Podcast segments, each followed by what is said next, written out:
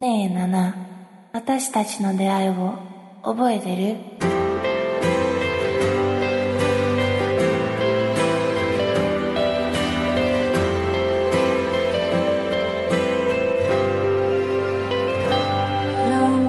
Gente, eu sou a Tati. E eu sou a Sayumi. Aqui é a Ritinha. E eu sou a Motian. E nós somos as Otaminas. A gente vai falar sobre Nana. E pra quem não reconheceu, a primeira frase é a frase icônica que começa o episódio de Nana, em que a tradução em português é: Ei, Nana, você se lembra como a gente se conheceu? E essa é a parte que você chora. Muitos filmes. Não tem como não chorar assistindo Nana. É assim, é, não, só vai acontecer. Assistindo, lendo, tudo É. que remete Tia Nana, você já é uma Escutando as músicas. então, bom, como eu disse antes, a gente vai falar sobre Nana, como Nana representa o público feminino e como essa obra nos influenciou. Mas antes disso, a gente vai para os recados. Tudo smiling for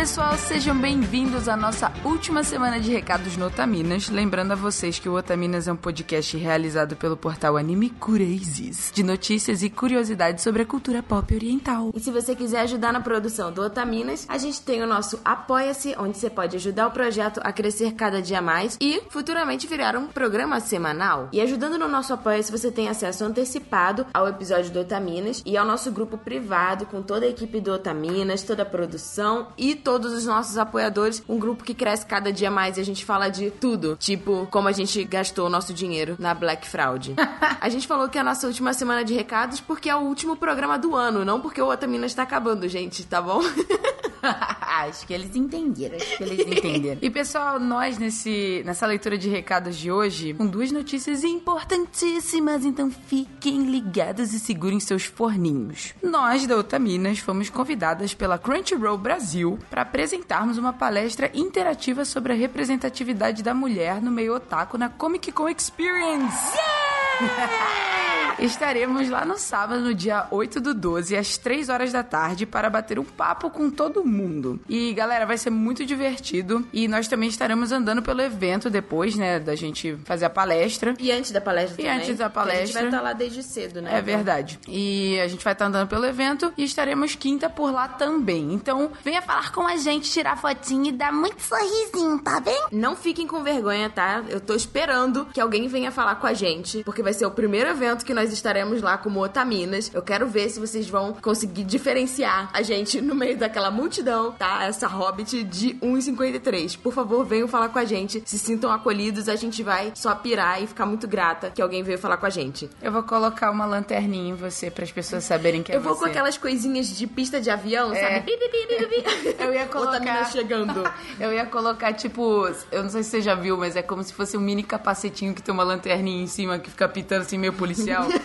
para as pessoas te encontrarem no meio, porque ela é não muito perder pequena. a criança, né, É. no meio do evento. e também lembrando que a Mo, ela vai estar lá no sábado também, no estante da Crunchyroll, no painel do Bunka Pop, junto com o Jack. Também no dia 8, que é sábado, ela vai estar lá às 2 horas da tarde, antes da nossa palestra. Então, por favor, se vocês conseguirem chegar antes pra ver tanto a palestra do Bunka quanto a nossa do Otaminas, vai ser ótimo. E pessoal, para aqueles de vocês que não podem comparecer no sábado e assistir a nossa palestra ou a palestra da Mo junto com o Jack do Bunka Pop, a Ritinha ela vai estar lá trabalhando todos os outros dias. Então vocês podem passar no stand da Crunchyroll para vocês falarem com ela, tá? E ela vai adorar. Deixem a Ritinha feliz. Ela adora quando vocês vão falar com ela. A gente tá muito feliz com o convite. A gente realmente não esperava quando a gente começou a fazer o Otaminas que ia ser tão rápido, né? A gente ser chamada pra um evento tão grande quanto a Comic Con. É, principalmente com a, com a Crunchyroll, em parceria com a Crunchyroll. Então é muito gratificante. E a gente tá muito feliz porque isso é por causa do apoio de todos vocês. Vocês. Então, muito obrigada por sempre acompanharem o nosso trabalho, mandarem e-mail, fazerem os downloads dos episódios e ajudar o projeto a crescer. Tá dando resultado. Obrigada de verdade. A equipe toda agradece muito. Temos mais um último recado pra avisar vocês, que também é muito bacana, de que vamos participar de um especial num vídeo com a Mochan, do Bunka Pop. E do Taminas. E do Otaminas, que vai sair no canal deles no YouTube no dia 17 do 12. Então, fiquem ligadinhos no canal do Bunka Pop pra vocês verem esse vídeo com a nossa participação junto com o Amor. É um vídeo em que a gente fala sobre a presença de mulheres na indústria dos animes e dos mangás. Então, foi um vídeo bem informativo, bem completo e foi muito divertido de gravar. Então, a gente espera que vocês possam assistir e comentar lá. E caso você vá no Ressaca Friends, a gente não vai estar presente no evento como atração, que nem na Comic Con, mas no domingo, algumas de nós vão estar lá conferindo o evento como visitantes. Então, sigam a gente nas nossas redes sociais para vocês ficarem ligados para ver onde que a gente vai estar, né? Para quem sabe a gente não se trombar por aí, também tirar foto, enfim, para quem não consiga ir na Comic Con. Essa vai ser a nossa última edição oficial da nossa primeira temporada do Otaminas, ou seja, no ano de 2018, tá, gente? Depois desse episódio, a gente vai ter um episódio extra especial, que é uma retrospectiva dos nossos programas, junto com os nossos produtores, então vai ser muito divertido porque eles vão estar falando e também dando as ideias dele. E esse episódio vai sair dia 12 de dezembro. A gente vai contar nesse episódio os detalhes do nosso projeto, algumas internas assim, e como que foi a experiência e o que a gente vai preparar para a segunda temporada para vocês escutarem nos próximos episódios da Otaminas. Esse episódio vai ser muito legal de gravar, porque a gente vai chamar, né, o Felipe e o Renan, que são os nossos produtores, que são do podcast do Anime Crazes. Então, caso vocês ainda é, não, não tenham conhecido, vão lá conhecer o projeto, que é o nosso podcast Irmão Gêmulo, e é muito divertido, e eu tô lá também. E a segunda temporada do Otaminas vai voltar no dia 23 de janeiro, então vai ser o primeiro episódio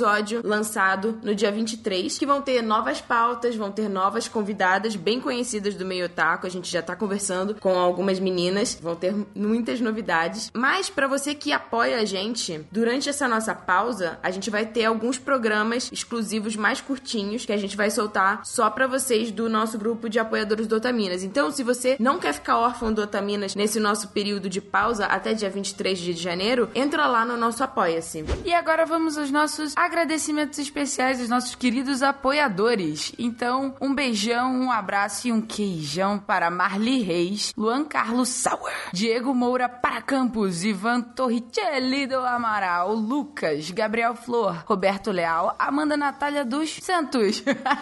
é porque não estava aqui o nome inteiro dela. Ingrid Boni, Lorena Fernandes, Maria Luísa Moita, Bian Philip. Ai, não aguento o nome dele, é. Rafaela Cavalcante, Mariana Costa, Heloísa Canali, Felipe Peixinho, Machadinho Marcos, Matheus Lacê e Ludmila Nazaré. E um grande beijo ao nosso mais novo apoiador, Leon D. A gente tava conversando sobre Resident Evil, né? Que ele é bem fã e não tinha como não falar o nome dele, que nem a Ashley. É, Obrigada. Não tinha como. Um forasteiro, agarem-no!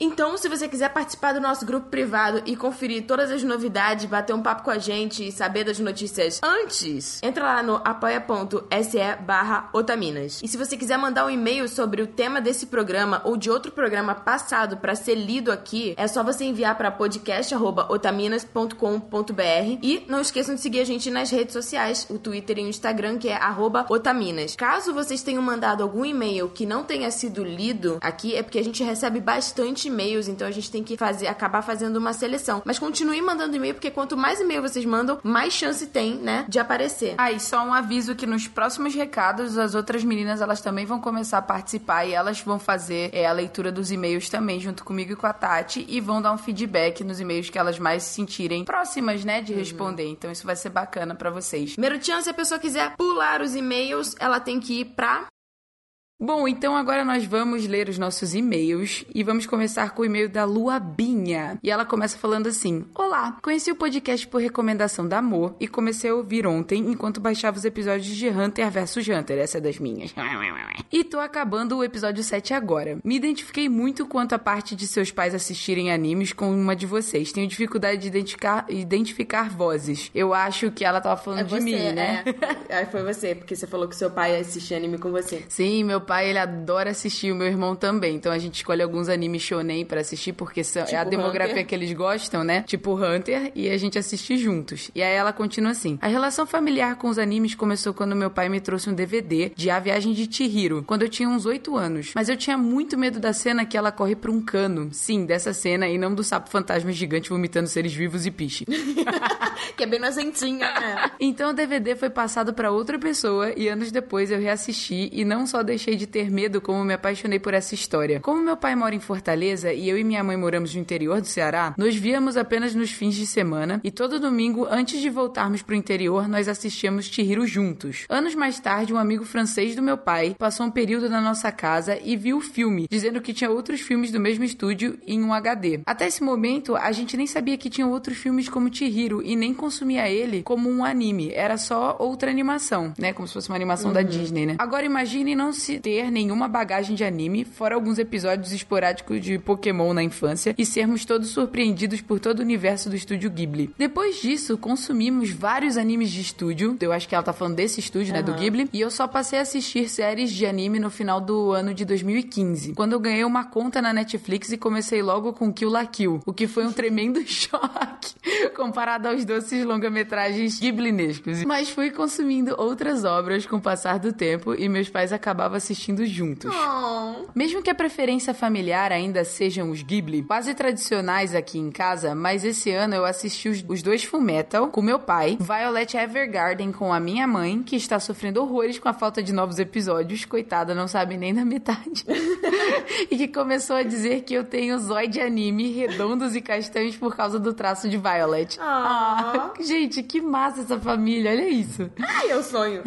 Como eu sou especialista em filmes aqui em casa, é confiada a mim a missão fim semanal de escolher o que a gente vai assistir e a pergunta que começa a brincadeira é: Maratonas enquanto o bebê não pede pra botar a Ficlix no Patulhe, Patulhe Cadida. Patrulha Cadida. Que fofo, Patrulha Canina. Ou posso colocar anime ou vai filme normal mesmo? Ela tem a mesma missão que você na família, amiga. Porque a Evitar. Vitória, a Vitória é tipo a rainha dos filmes, né? É, pois é. É exatamente a a mesma história. Só que a minha mãe, ela não consome anime. Ela não tem paciência. Ela fala pra mim que é uma coisa que ela não consegue suportar. De vez em quando, ela assiste um filme comigo ou outro, assim, que seja mais uma animação. Então, por exemplo, a gente assistiu juntas um filme que lançou daquele Capitão Harlock, que é um anime antigo. E aí fizeram um filme CG muito bacana, aliás. É, e aí ela assistiu e ela gostou. Live action é mais fácil pra ela aceitar, né? É, anime é muito mais difícil. Meu pai assiste todos que eu, que eu mostro pra ele, ele acha o máximo. Como temos passado mais tempo separados do que antigamente, muito pelo trabalho do pai exigir mais do último trimestre do ano por ele trabalhar na produtora da Secult de Fortaleza e pela viagem de ônibus Serra Capital ser bem mais difícil com o bebê e a bagagem pra três, nos vemos em menos fins de semana, em alguns casos só nos reencontros quatro vezes no mês. Mesmo que às vezes isso demore, é quase sagrado que a gente assista algumas coisas juntos. É uma tradição que mantém a gente unido aqui em casa, seja minha mãe sofrendo junto com a falta de episódios, discutindo com meu pai sobre as alegorias espirituais, históricas e filosóficas em Fullmetal Alchemist, ele sentindo orgulho por eu sentir orgulho pelo meu irmão escolher assistir Pokémon sozinho, as pequenas peripécias que eu ensinei ao Pedro, que é o irmãozinho dela, como fazer o Fullmetal, bater as palmas nas mãos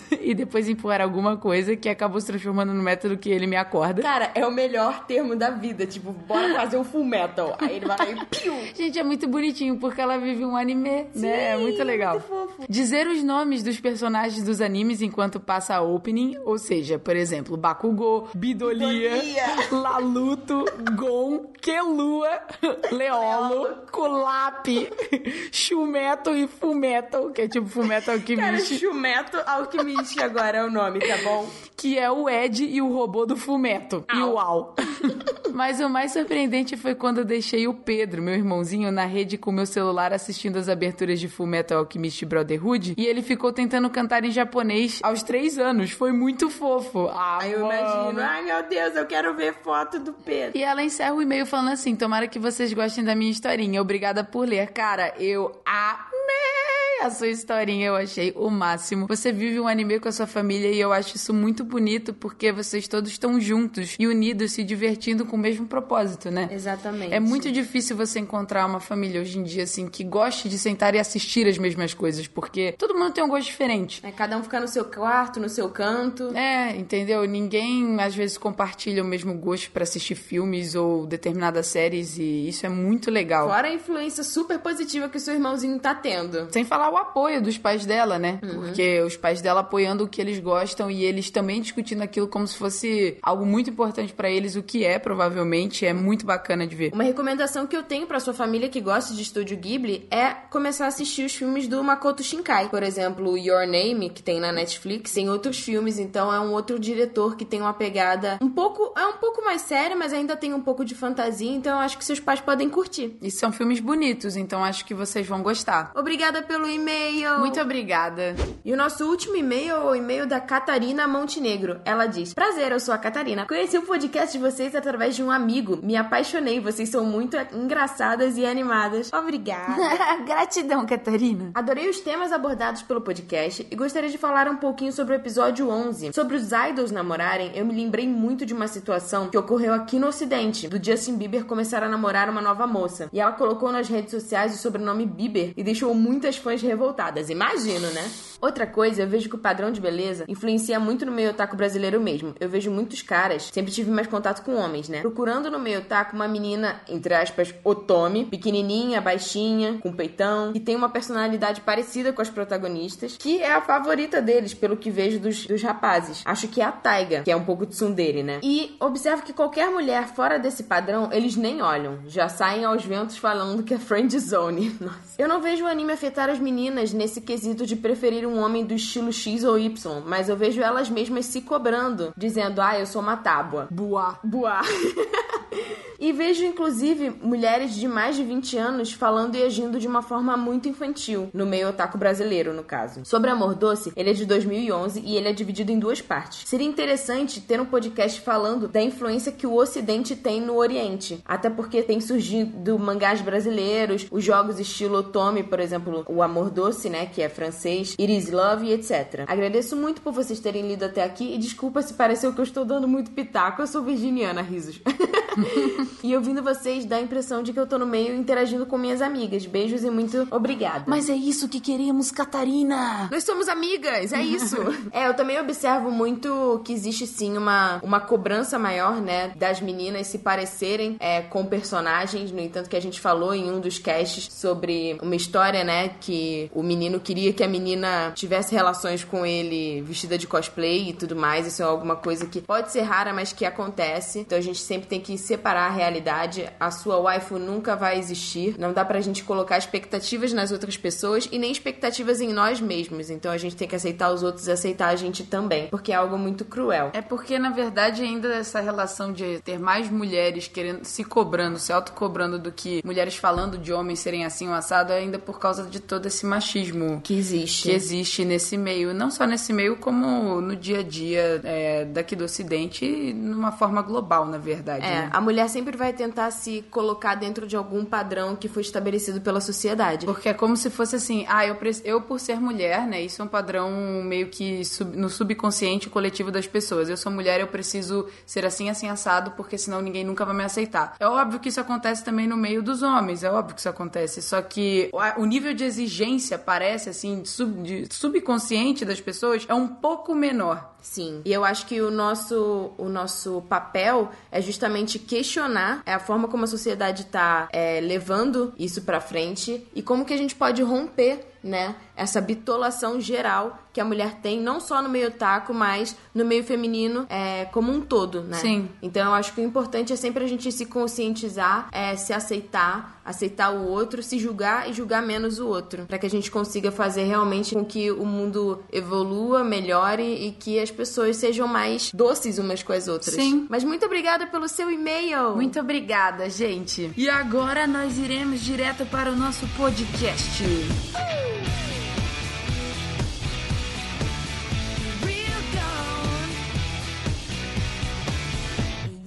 gone.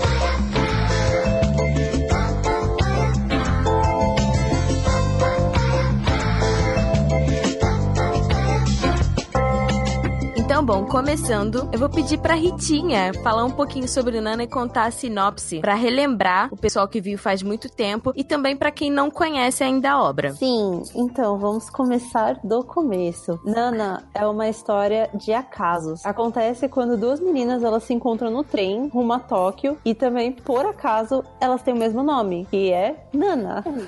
Tcharam! Ó, se você não sabia, plot twist. Primeiro episódio já tem o plot twist. É, Nana não é uma só, são duas. e aí nisso a história segue com essas coincidências que elas acabam indo viver juntas no mesmo apartamento. É, o apartamento é o 707, Sim. que, é, que significa também Nana. Meu, é muita coisa, a cabeça chega a explodir. Não, Sempre tem sete é- na história, né? Tem muitas coisas que eles fazem ao longo da história que remetem ao número 7. Então, no caso, o apartamento 707. É... No sétimo andar. No sétimo andar. Ah, Não, é no sétimo? É- Chega a é no no sétimo. sétimo, sim. É, É, sete. é no sétimo e É não por tem isso que é elevador. 707. Ah, é. E não tem Sim, elevador. Eu lembro disso porque eu, recla... eu, eu sofria por ela subindo aquelas escadas. Sim, é verdade. Várias coisas. Meu sedentarismo atacava tanto. Só Já dá até asma, né? É. Cadê minha bombinha? É que a gente não falou antes, mas Nana, pra quem não sabe, é o número 7 em japonês. Por isso que a gente tá falando de 7 aqui. Não sei se a gente sim. comentou isso antes. Não, não, não comentou mesmo. É, e é engraçado porque pra diferenciar as duas nanas, a, a Nana Ozaki chama a outra de Hachi, que é oito. Que ela, ela seria. A, a, e Hachi também é o cachorrinho, o Hachiko. E ela fala: ah, você Exatamente. parece, É, você parece é um cachorro, eu vou te chamar de Hachi. E também é o nome do meu computador. Hachiko é aquela, aquela história do cachorro que foi acompanhando o dono e acompanhando todo dia na Sim. estação. E depois que o dono falece, ele continua fazendo o mesmo percurso, não é isso? É isso mesmo. Que virou a estátua. Isso, tem a estatuazinha dele, é verdade. É, E aí você chora também. você chora. Eu fiz uma pesquisa rápida aqui, gente, sobre o número 7. E o 7 para os japoneses é um número de sorte, é um número sagrado. Olha aí. Ah, olha só. Então temos já a resposta. Exatamente. O sétimo dia depois do nascimento de um bebê é motivo de celebração. E os budistas acreditam em sete reencarnações. Além de Olha. terem os sete deuses da sorte e da fortuna. Ou seja, sete. Sete. Dá bom. Sete. Sete. Sete da Sete bom. é nove. Aqui no Ocidente também falam que, tipo, 666 é o número da besta, mas 777 é o número do, do céu, do, do paraíso, algo assim. Ah, é verdade! Olha só, sete dá bom, gente. Anota aí, hein? Se vocês quiserem jogar em algum lugar, essa é a data. Agora, voltando um pouquinho pra sinopse, o que é interessante da história é que são duas meninas chamadas Nana e elas têm personalidades e ideais totalmente diferentes. Mas É elas acabam se tornando amigas, tipo, por obra do destino e assim segue a história. O destino, ele age de formas muito profundas nesse anime. O Demais. tempo inteiro. Sim. Sim, O é tempo inteiro. é coincidência, é tipo, mano, histórias interligadas, não tem. É, mui- outro é muito louco. E Sassá, conta um pouco pra gente sobre a parte técnica do anime. Nana tem uma temporada com 47 episódios. Infelizmente, deveria ter mais, mas tudo bem. Pois Ele é. foi lançado na temporada de primavera de 2006. Assim, informação inútil, eu tinha seis anos. E ele começou. Caraca, imagina se você tivesse sete. Imagina. Por que, que não foi lançado? Ó, Plot peraí, peraí, mas ó, se liga nisso aqui. Ele começou a ser lançado dia 5 de abril de 2006. E ele terminou dia 27 de 2007. Olha só. A 27 gente de achar março. sete agora o tempo todo. O estúdio que trouxe o anime, foi, que fez a adaptação para anime, foi a Madhouse. Nossa querida, incrível, maravilhosa. Madhouse Rainha, o resto nadinha.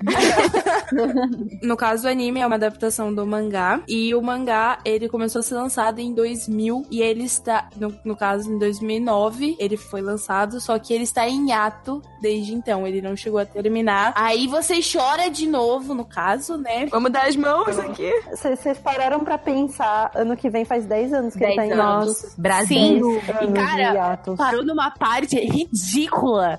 Tipo, foi na a pior parte possível. Gente, eu tava no ensino médio, eu tava lendo esse mangá, eu tava lendo no metrô esse último volume. E Uhum. eu, assim, eu chorando, assim, as Ai, pessoas amiga. preocupadas se alguém tinha, tipo, Morrido. alguma coisa. Na sua família. E o, Cara, foi horrível. Eu imagino o pessoal, tipo, senhorita, senhor, você tá bem? Bem, eu não tô nada bem. Uns quadrinhos na mão, assim. Ai, Deus. Padrinho tava lendo. empolgado de lágrima. E a, demografia, e a demografia do mangá, acreditem ou não, é shoujo. No caso, porque ele foi publicado numa revista shoujo. Porque Que ele na é verdade é muito... uma revista de moda, né? É, porque ele é muito mais Josei do que Josei. Sim. do- é, A Josei gente vai do que depois- shoujo. Com certeza. A gente depois vai conversar um pouco do porquê que ele foi publicado numa revista shoujo e não Josei, mas isso vai um pouquinho mais pra frente. E os gêneros dele são drama, muito drama, música, muita música boa, romance, romance que você chora e um pouquinho de Slive of Life. E a classificação é pra maior de 18, mas você pode assistir. Gente, é, dizem, sempre Mentira. falam maior de 18, mas, tipo, mano, eu comecei a ler ler Nana com 12, 13, que foi quando começou a lançar. Então. E você acha isso bonito? A gente. Eu já falei Eu achei lindo. podcast, tipo, que aqui em casa a gente nunca teve essa censura. Pois E é, eu só le- eu lembro quando eu penso em Love Hina, eu só penso em você e em mim, pequenas, lendo Lindo. isso e as nossas mães, tipo, Tadai Jobu. Cada jogo, mãe. Eu não acho isso bonito, eu acho isso lindo. Palmas. É que, na verdade, eles classificaram como mais 18 porque tem. é, eles remetem a sexo com frequência. Sim. E Sim. tem questões, assim, morais que são é, muito maduras. Elas são Sim. duas mulheres, né? Elas são adultas, né? É aquele lance que se a gente relê, né? A gente vai entender muita coisa que não entendeu na época. Ah, com certeza. Sim. Eu revi há Tipo- pouco tempo e É. foi outra experiência. Não, mas é uma coisa que eu lembro muito também de Love Hina quando falavam que a Motoko não gostava de tartaruga. E eu ficava, mas vai, por quê? Eu também não entendi isso até agora. E também só pra lembrar que Nana tem um live action, na, versa- na verdade são dois filmes, e eles foram lançados em, em 2006. E os filmes são muito bons, eu vi recentemente, eu nunca tinha assistido. Sim. E eu gostei muito da adaptação. Eu também gostei Faz bastante. que eu assisti, mas eu lembro que eu gostei muito. Eu sinto É porque que também as os atores- escolhidas. É, não, o cast do, do, do live action realmente, tipo, fez tudo ganhar uma nova, um novo significado, assim. Eu gostei bastante dos atores. Inclusive, Sim. o ator que faz o Nobu, eu gosto muito dele. Ele faz um outro. Oh. Ele faz um outro dorama, que ele é um Yankee, e eu e a Vitória, a gente, a gente segue esse cara onde ele vai, assim. O que é?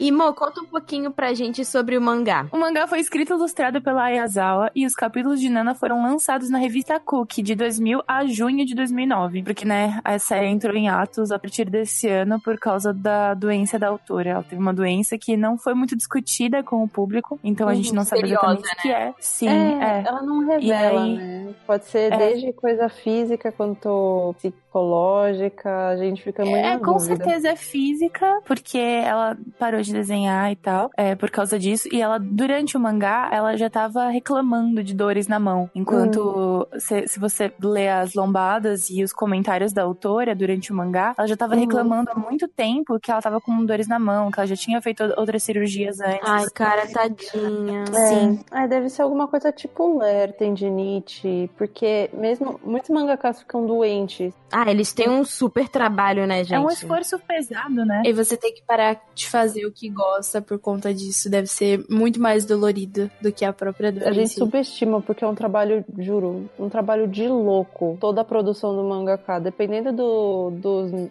números de assistentes que você tem, tem muita gente que trabalha basicamente sozinho. Sim. Sim, e ela já declarou várias vezes em entrevista que ela tava com medo de voltar a desenhar e as pessoas não gostarem mais do traço dela. Porque o traço dela realmente é muito marcante e único. É, é muito específico dela mesmo. De longe você consegue perceber que é da Ayazawa. Sim. Então acho que ela tava muito preocupada com isso. Ela não queria colocar o trabalho dela nas É, mãos de outra é, pessoa. não queria, não queria acabar comprometendo, né, a qualidade da, da obra. E com certeza, né? Tipo, uma, uma questão de saúde dá esse afeto psicológico. Então, Uhum. eu já vi várias vezes em fóruns as pessoas xingando ela, como se ela estivesse fazendo, tipo, ah, tirei umas férias de 10 anos. Não, cara, ela quer voltar a trabalhar, sabe? É, tipo, ela não tá de preguiça. Independentemente de ser brincadeira ou não, eu não acho legal fazer esse tipo de comentário, sabe? Porque a autora se preocupa de coração com a própria obra. Uhum. E é por conta desse tipo de comentário que ela não continuou também, né? Se você for parar pra pensar. Acaba Deu fazendo com que a pessoa Motivando, né? se estimule, exatamente. O que eu tinha comentado antes sobre a questão do porquê que Nana é considerado shoujo, né? É, a Motinha já falou que foi publicado na revista Cookie, que é uma revista é, voltada pra, pra moda e, e, e tudo mais. Mas assim, isso- essa questão da, da publicação, a gente já explicou isso em alguns outros casts, não só aqui no Otaminas, mas no Anime Crazes também. Isso nem sempre sempre uma decisão da autora. Quase nunca é uma decisão do autor ou da autora da obra. Normalmente é o editor, ele vai ler a obra e ele vai perceber onde dá para encaixar, né? Às vezes ele tem contatos com determinada editora e ele vai encaminhar é, essa obra para determinada editora e às vezes ele percebe, ah, se eu colocar nessa revista em particular, vai ter mais acessos. Se eu deixar como shoujo, vai ter muito mais acessos do que como josei, porque querendo ou não, o josei ele ele no Japão, ele tá crescendo, expandindo cada vez mais, mas o shoujo, ele ainda é tipo cargo forte pro público feminino. Então, muito provavelmente foi por conta disso que que o Nana foi publicado como shoujo, apesar da classificação ser mais de 18 por conta de sexo, nudez e a própria profundidade, né, da obra. Foi mais pra atingir o público, né? É, o Josei, ele acaba atingindo um público mais adulto, né, de mulheres mais maduras, que é, é um público bem menor, né, de, de quem consome. Não tem tanta mulher madura, adulta, que compra mangá e que faz esse tipo de leitura. Então, eles optaram pelo shoujo mesmo. Até, por enquanto, né, tem 80 capítulos em 21 volumes em formato tankobon, que é igual o que veio pro, pra, aqui pro Brasil. Que são aqueles mangás individuais, né, o, o tankobon. Isso, isso, isso. O tankobon são os volumes individuais que nem os que vieram pro Brasil. Porque no Japão eles têm as revistas semanais, que tem um compilado de vários capítulos de várias obras. É que é aquele, aquela lista telefônica. Exato. Gente, é muito legal aquilo. É engraçado mencionar desse formato porque ele é descartável no Japão. A pessoa compra, lê e ela coloca pra. Na semana seguinte ela coloca pra reciclagem. reciclagem. Porque é, não, as pessoas não guardam. É, o material dele é um papel. É um papel, tipo, praticamente descartável. Aquele papel jornal É. que, que Já rasga é, fácil. parece meio reciclável já também. Eu já vi um na Liberdade. É muito Eu gostosinho. também, em casa. Que eu pegava muito pra referência de desenhar. Eu também acho legal a gente conversar um pouco sobre as influências, né, da Yazawa, não só em Nana, mas também nas outras obras dela, tipo Paradise Kiss, que é essa questão da moda punk, que a gente vê muito forte, principalmente Vivienne Westwood, que é a- as personagens falam abertamente, né, que estão usando alguma, Sim. alguma Uhum. roupa dela, que é uma estilista muito famosa, que praticamente trouxe a, a moda punk, né, pro mundo. Ela transformou, né? a- Exatamente. a moda punk. A questão no Nana do Sex Pistols, né, da banda, que, Uhum. no entanto, que o personagem Duran, ele é inspirado, né, no Sid Vicious, Uhum. que é um membro do Sex Pistols, e isso, isso, tipo, fica claramente, você vê, tipo, ele realmente é igualzinho o Sid Vicious. Sim. Sim. E também toda essa questão da, da própria moda dos anos 90 e dos anos 2000, que assim, não tem como você pegar uma obra da Yazawa e não reparar no figurino dos personagens. E quando começou a publicar, né, é, como o mangá foi publicado de 2000 a 2009, esse período foi o período mais forte da J-Music, assim, do J-Rock, do J-Pop e do punk no Japão. Era muito comum, assim, a, a expressão da moda no Japão, ela era- tinha uma variedade que hoje em dia ela não tem mais. Ela É, tinha uma aquele variedade ponto absurda. alto de Harajuku também, né? Sim, a revista Fruits, que até hoje ela, ela ainda existe, mas ela não tem, se eu não me engano, não tem mais a tiragem física. É uma Uhum. revista só com fotos de pessoas que estavam na rua e tinham estilos próprios. Uhum. Então, é, é um, é um projeto, assim, independente que as pessoas é, começaram a, a desenvolver no Japão. E todos esses grupos, né, os nichos, os estilos diferentes, têm suas características. As pessoas se reuniam, né, tipo, com muita frequência. É, não é Eram só um grupos, movimento tribos. de moda, né? É um movimento É, social né? mesmo. As próprias Guiaros foi quando. Porque assim, parece que a cada ano, tipo, o Kigurumi ele pegou muito os anos 2000 também. Foi a evolução das Guiaros que elas começaram Guiaro, Ganguro. Tipo, é toda, toda essa evolução de moda. Aconteceu, parece que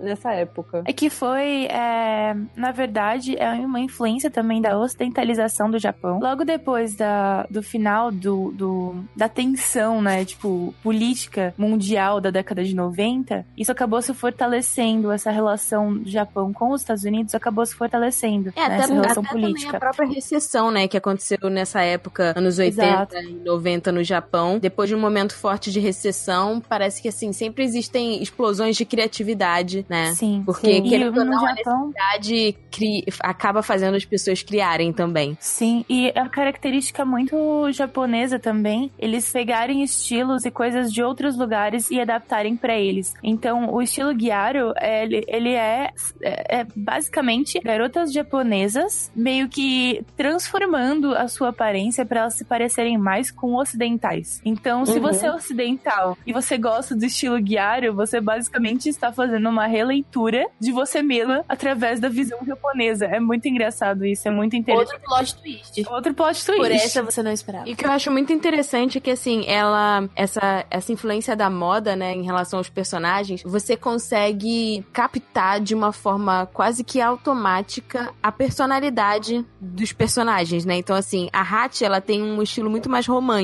Sim. Em comparação à Nana, né? Que é totalmente punk. A, a própria Jun, né? A Junko, que é a amiga Uhum. da, da Hachi, ela já se veste com uma coisa meio, meio hippie, meio borro. E tem essa coisa do Rastafari também, né? Então, assim, Sim. eu acho isso muito fascinante. E é legal Sim. ver que, tipo, mesmo todos os que usam uma roupa mais punk rock, o Nobu, que é o mais felizinho, assim, por exemplo, ele usa mais cor, né? Tipo, mesmo Uhum. sendo punk e tal, ele não, ele não é um punk agressivo, é um punk mais agressivo e o como Yasuke, ele a tá Nana. sempre, tá sempre de social, né? É, ele é muito bom. Já o. Qual que é o nome do garoto de cabelinho azul? Que. O Shin. O, o Shin já é totalmente diferente, né? Ele já tem um piercing aqui, aí tem. E o Shin, ele vai, ele vai se transformando, né? Porque a primeira vez que a gente tem, a- tem conhecimento dele, ele é uma pessoa completamente diferente, né? Sim. Assim, visualmente. E aí ele vai, conforme ele entra na banda, ele vai se descobrindo. Ele tem um, um aspecto bem mais delicado em relação a, a Sim, como andrógeno. termina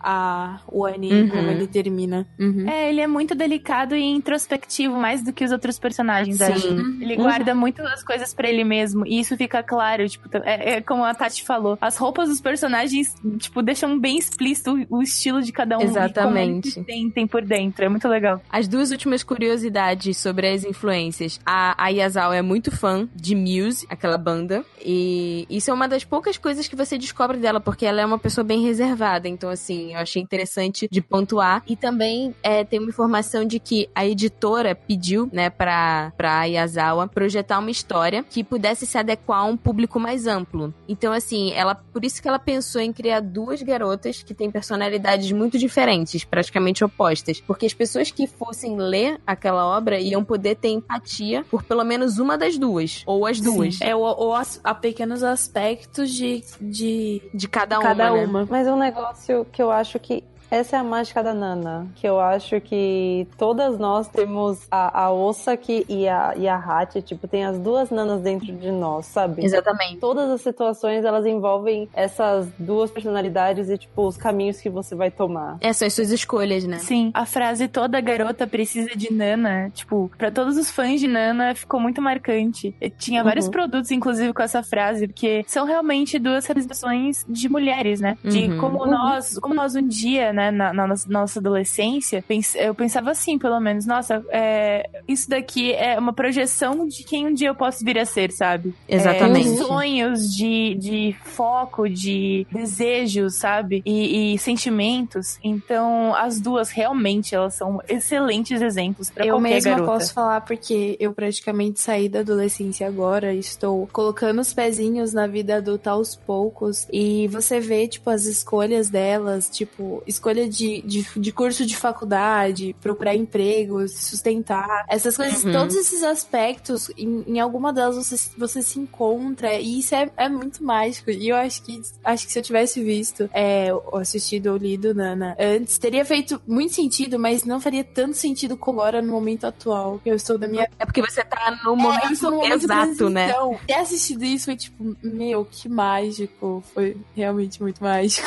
É, acabou que a, que a autora virou uma influência por si só, né? Ela acabou Uhum. tanto in- influenciando outros autores que vieram depois e, e autoras, mas também influenciando o público, porque muita gente acabou adotando o estilo, né, dos personagens. Então, assim, no entanto que vendeu muito, muitos itens de merchandising de Nana, né? A- o, o público realmente ficou, virou um movimento, assim. Sim, vende até hoje. Tem o fã-clube que amor tem carteirinha. E é, então, eu fiz cosplay da Areira, já fiz cosplay da Nana. Como eu nunca E isso. eu vou fazer, tipo. Então, é que eu fiz em 2010 isso, né? Faz tempo. Eu preciso de E aí- imagens. Mostrarei a imagem. E, cara, assim, é, é muito intenso. A minha paixão por Vivienne Westwood. Gente, eu tenho um monte de sapatos da Melissa Vivienne Westwood. Tipo, é muito Eu caro. amo essa a- coleção. Então, é muito cara. A marca é muito cara. Mas os sapatos que vieram pro Brasil na Melissa eram mais baratos. assim, É, eram bem mais acessíveis. Aham. Eu tenho vários. Eu tenho o livro da Vivienne Westwood, que eu ainda não terminei de ler, mas E eu quero, tipo, meu sonho é quando eu for de novo pro Japão, eu comprar alguma coisa, joia, qualquer coisa da Vivienne Westwood pra eu carregar comigo. Porque é um símbolo de como isso foi importante pra mim, de como Nana modificou a minha vida, sabe? Ai, que linda. Eu quero ir pro Japão também. Comprar coisas de nada com você e ter o cartão. Cara, parece. O cartão do amor parece um cartão de crédito. Só que é o cartão É. do fã clube de Nana. É muito fofo, gente. É que é. Eu comprei o isqueiro da, do Shin, porque eu ia fazer cosplay da areira, eu queria Gente, carregar o isqueiro. aquele, aquele globo. Eu tenho, é uma réplica, né? Não é o original, porque o original, o original não existe mais. Era uma linha, tipo, exclusiva que tinha X, X unidades só. Que ele era isqueiro, acabou. isqueiro mesmo, né? Era isqueiro de verdade. Não, mas esse também é isqueiro. O meu é isqueiro, só aquele réplica. Eu queria comprar a orbe original, mas a orbe original, uma, uma orbe original, tipo, que não era isqueiro dela, na época tava 600, 700 reais. Gente do céu. É. E hoje em dia deve ser o quádruplo disso. Uhum. E então eu comprei o. Eu pedi na internet, uma, pedi pra um amigo comprar porque eu não tinha cartão internacional na época. Aí chegou e é o isqueirinho e, tipo, ele tem uma falha, porque se você acende a chama, ele queima a, a pedrinha que tá colada. Então eu nunca acendi. Mas. O que importa é que você tem. O que importa é que você É um isqueiro de verdade. Eu amo esse cosplay, gente. Eu quero refazer ele logo. Pelo amor de Deus, faz e deixa eu te dar um abraço.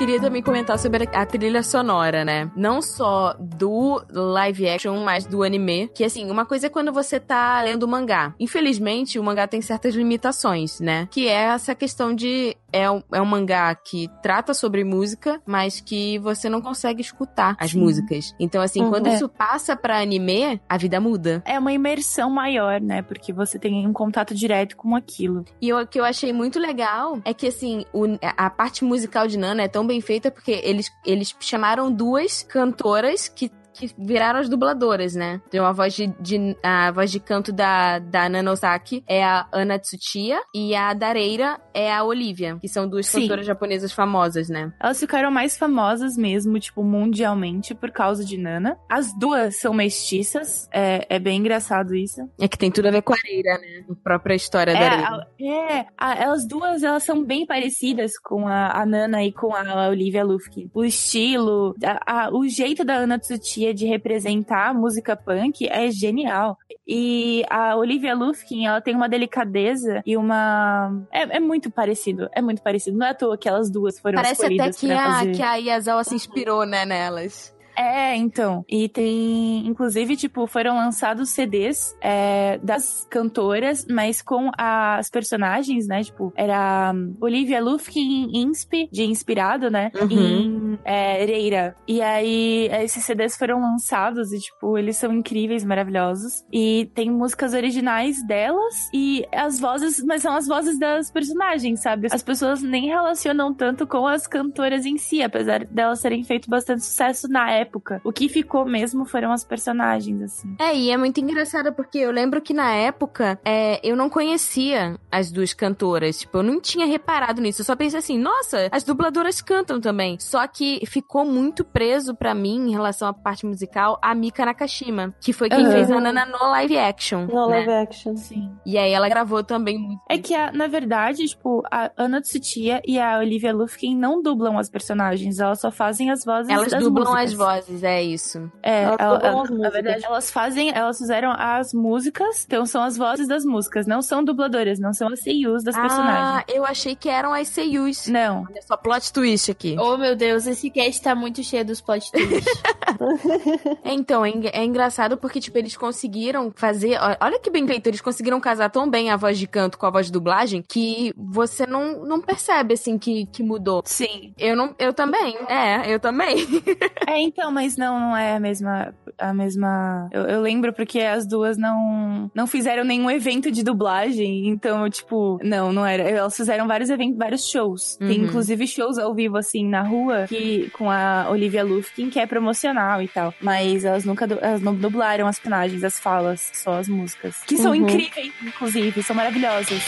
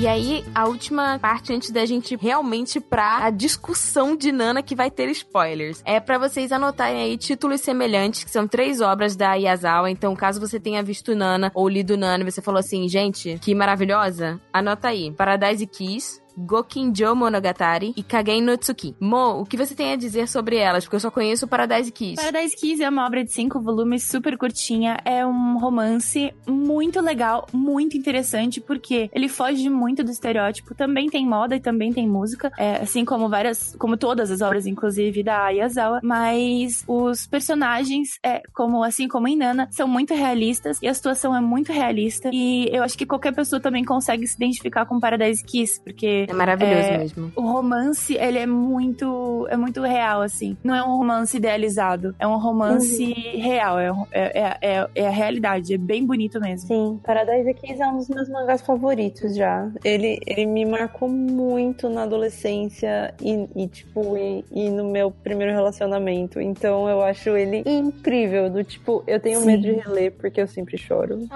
amiga, abraço. Abraço virtual. Eu li na época que eu perdi o bebê e eu, eu tipo, eu não sofri na real com o término, entre aspas, porque eu achei, eu, eu achei natural, assim. E Uhum. me ajudou muito a escolher a minha carreira, na verdade, para 10 Kiss. Então, se você tá perdido aí na vida, é uma boa. É uma coisa que a Yas, ela sempre, ela aborda as pessoas interagindo com seus próprios gostos e tomando decisões na vida a partir disso. E é Eu legal que- isso, porque também mostra consequências de todas essas escolhas. Dessas escolhas. Isso é Sim. muito lindo, gente. Por isso- Ai, gente. Eu acho que é algo que a Yazawa faz muito bem, que são histórias, entre, vamos dizer assim, histórias reais, sabe? Tipo, acontece com qualquer um, pode acontecer com você, não é algo... É, não é algo ilustrativo, né? Que, tipo, Uhum. ela, ela vai, ela vai escolher isso, mas lá na frente vai ficar tudo bem. Não, aquela escolha ali dela vai ter influências tanto ali mais na frente na história. Pra sempre, né? Pra sempre. E isso é real. Uma escolha que O você faz Monogatari hoje. e É o isso. Kagen no Tsuki, eles também tratam sobre, sobre moda e música. É, em Gokinjo Monogatari é bem engraçado, porque na verdade são. é, a história se passa no passado de Paradise Kiss. É com a irmã da Miwako e o esposo dela. Ah, gente, E Brasil, mostra- para tudo. Agora eu preciso ler. Você precisa ler. É como ela. Mostra como ela escolheu a faculdade de moda, tipo, como- co- enquanto ela estudava na mesma faculdade que a Miwako entra depois. E a relação dela com o marido dela, né? Que mostra ela e o marido em Paradise Kiss. E em Gokinjo Monogatari mostra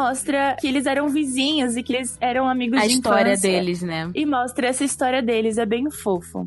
Kagen no Tsuki foge de, de todos esses três outros, de Nana, de Paradise Kiss e de Gokinjo Monogatari, porque é uma história, ela é um, um pouco mais densa, é uma história em que a personagem também também é, procura a si mesma, mas é uma história mais espiritual. Hum. Então, é, ela tem, ela é mais misteriosa, assim, é mais fantasia, é, mas é muito, tem música envolvida também, muito delicada a história, e eu recomendo, é uma one shot, então é rapidinho de ler.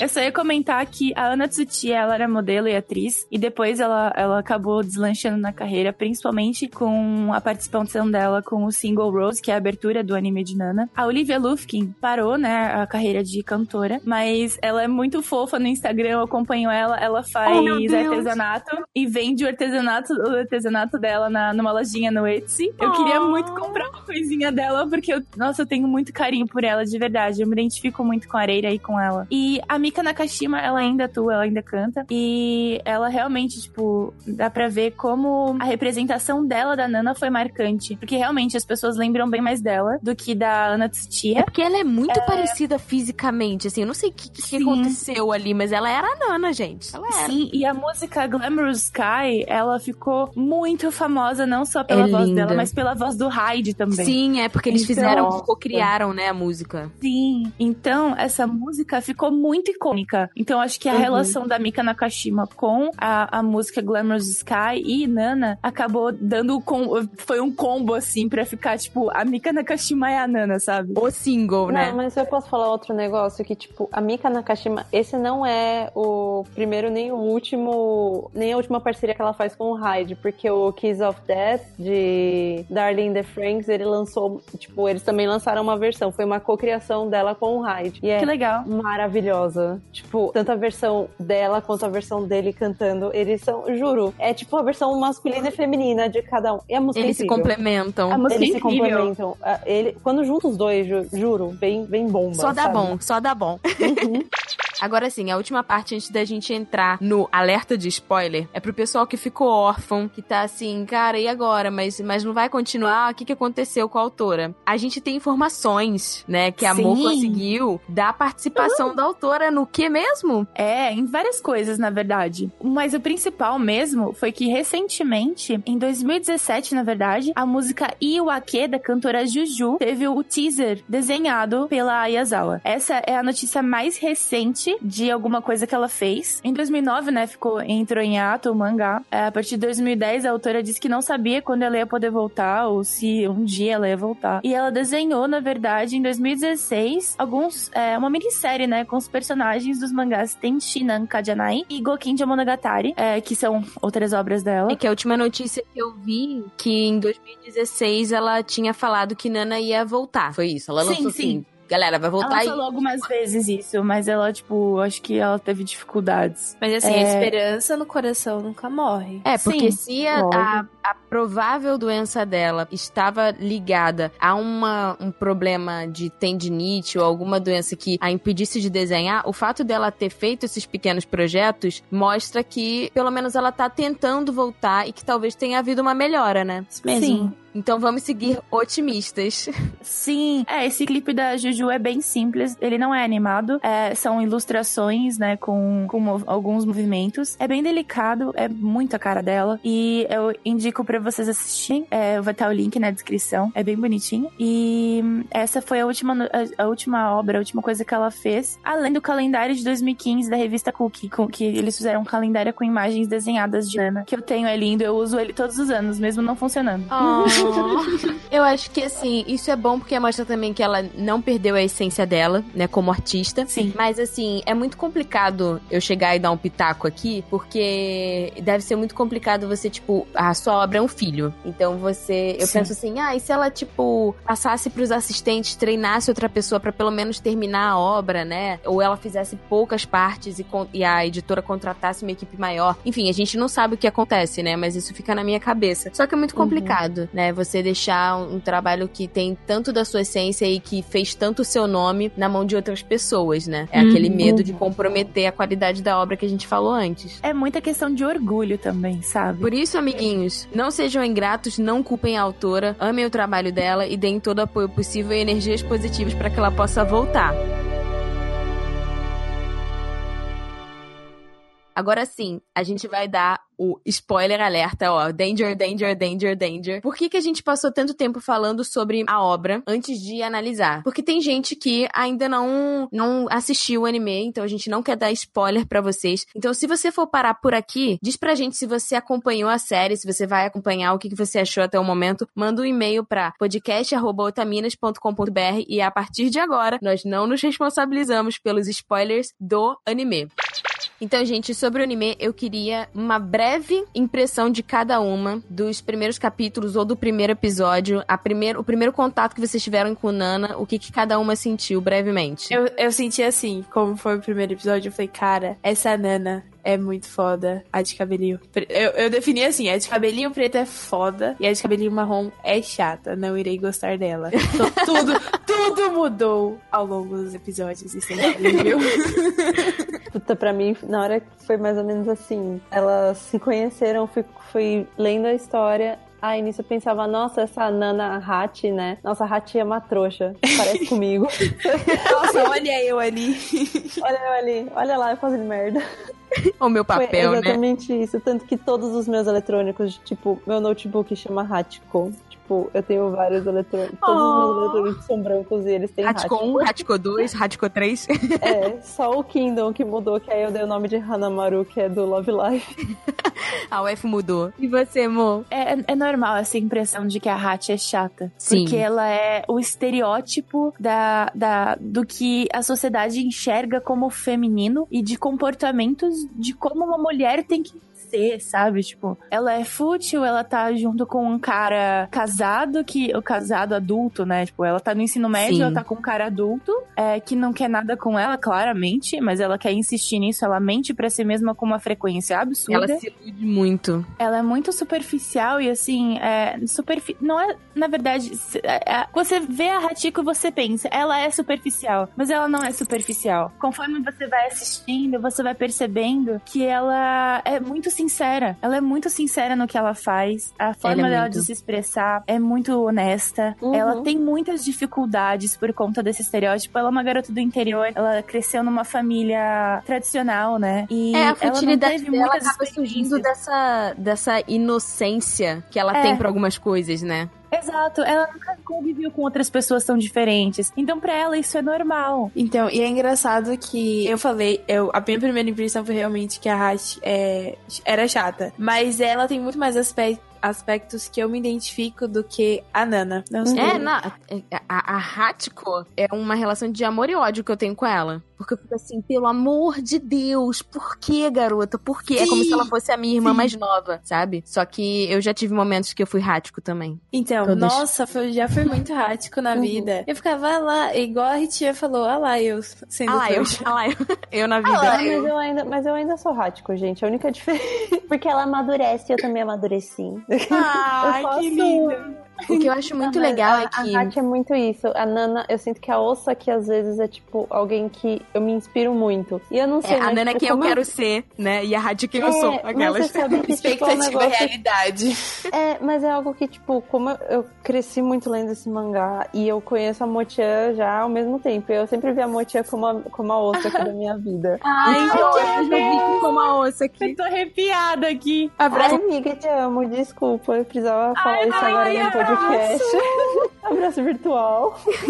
Também te amo. Eu acho que a gente, essa, essa discussão do papel feminino em Nana, ela é muito precursora, na verdade, porque a Muito. gente consegue usar esses dois papéis nas discussões que a gente tem hoje em dia. Não só é, de papel da mulher, do papel da mulher em si, mas como de é, questões sociais também. E como eu falei, a Hachi, ela tem uma família tradicional. A, a Osaki, ela, ela Não não, tem uma tinha família. Ela é órfã, ela não, tem, ela não tinha ninguém. Ela foi abandonada pela mãe. Ela foi criada pela avó, Sim. né? Pela avó ou pela tia? Foi pela avó. Aí aos Pela 16 avó. dela Minha avó era falece. muito dura com ela. Sim, É. e ela teve uma vida muito sofrida e isso acabou podando muito ela. Então, É, uma vida de rejeição, né? em comparação com a Hatch, ela é muito mais madura, mas é porque ela teve que amadurecer na, na porrada, né? Ela não amadureceu porque ela quis no tempo Ela dela. foi praticamente Ela foi obrigada. obrigada a amadurecer. E que eu penso da Hatch também é que, assim, é, em relação a Hatch e a Nana, né? Que no primeiro episódio a gente já ver isso total e completo como um livro aberto, é que a Hat, ela tem muito essa questão da. que foi o que a Mo-chan falou. Como a sociedade enxerga o papel da mulher, né? Então, assim, qual é o sonho dela? É ter uma casa enorme, ser dona de casa, né? Com vários filhos e um marido que chega em casa pra. Ela jantar. quer ser esposa. Ela quer ser É, dona de casa sonho- e esposa, e é isso. É muito É um sonho engraçado. japonês, na verdade, né? E- Tipo, exatamente, é o sonho de sociedade não só da japonesa, mas aqui no Brasil a gente também vê, né? Mas, mas no Japão a gente vê bastante isso mesmo. E a, Ha- e a Nana, ela quer, ela quer a independência dela, ela é extremamente orgulhosa. Eu quero ela ser uma estrela. É, licença, que esposo que.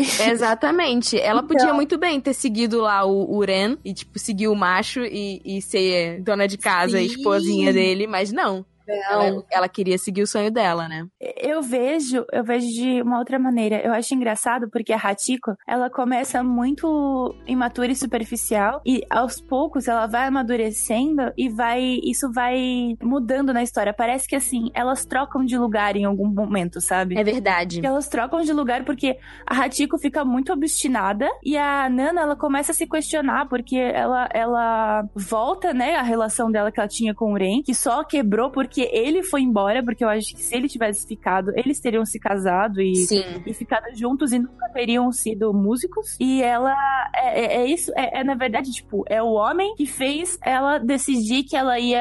é, é, ela vai tá, tipo, como vingança, sabe? Ela tá sendo imatura Sim. também no começo. É Mas porque pela a Nana, dela, ela meio parece que não, não. perdoa fácil, né? Então, Assim, Não perdoa. É Uma- que ela foi um vacilo abandonada um acabou, milhão né? de vezes, né? exatamente. Síndrome do abandono. Ela camufla, né?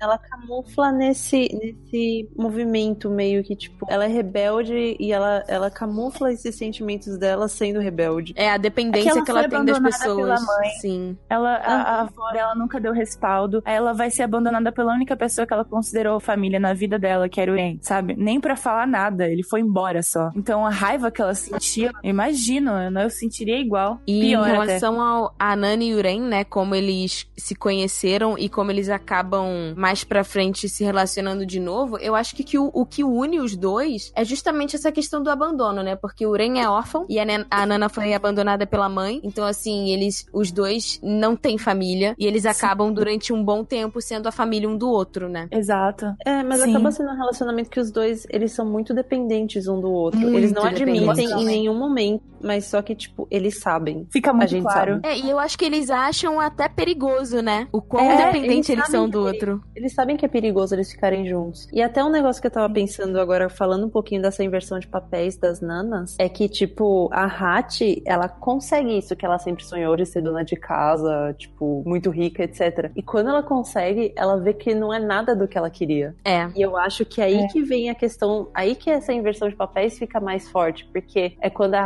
Começa a ascender como mulher, que ela começa a entender esses sentimentos, e a, e a Osaki começa a dar tudo errado na vida dela. É verdade. Sim. Porque ela tava, ela tava indo num outro direcionamento. Sim. Uhum. A Ozaki parecia muito, muito firme naquilo que ela queria, mas ela tava.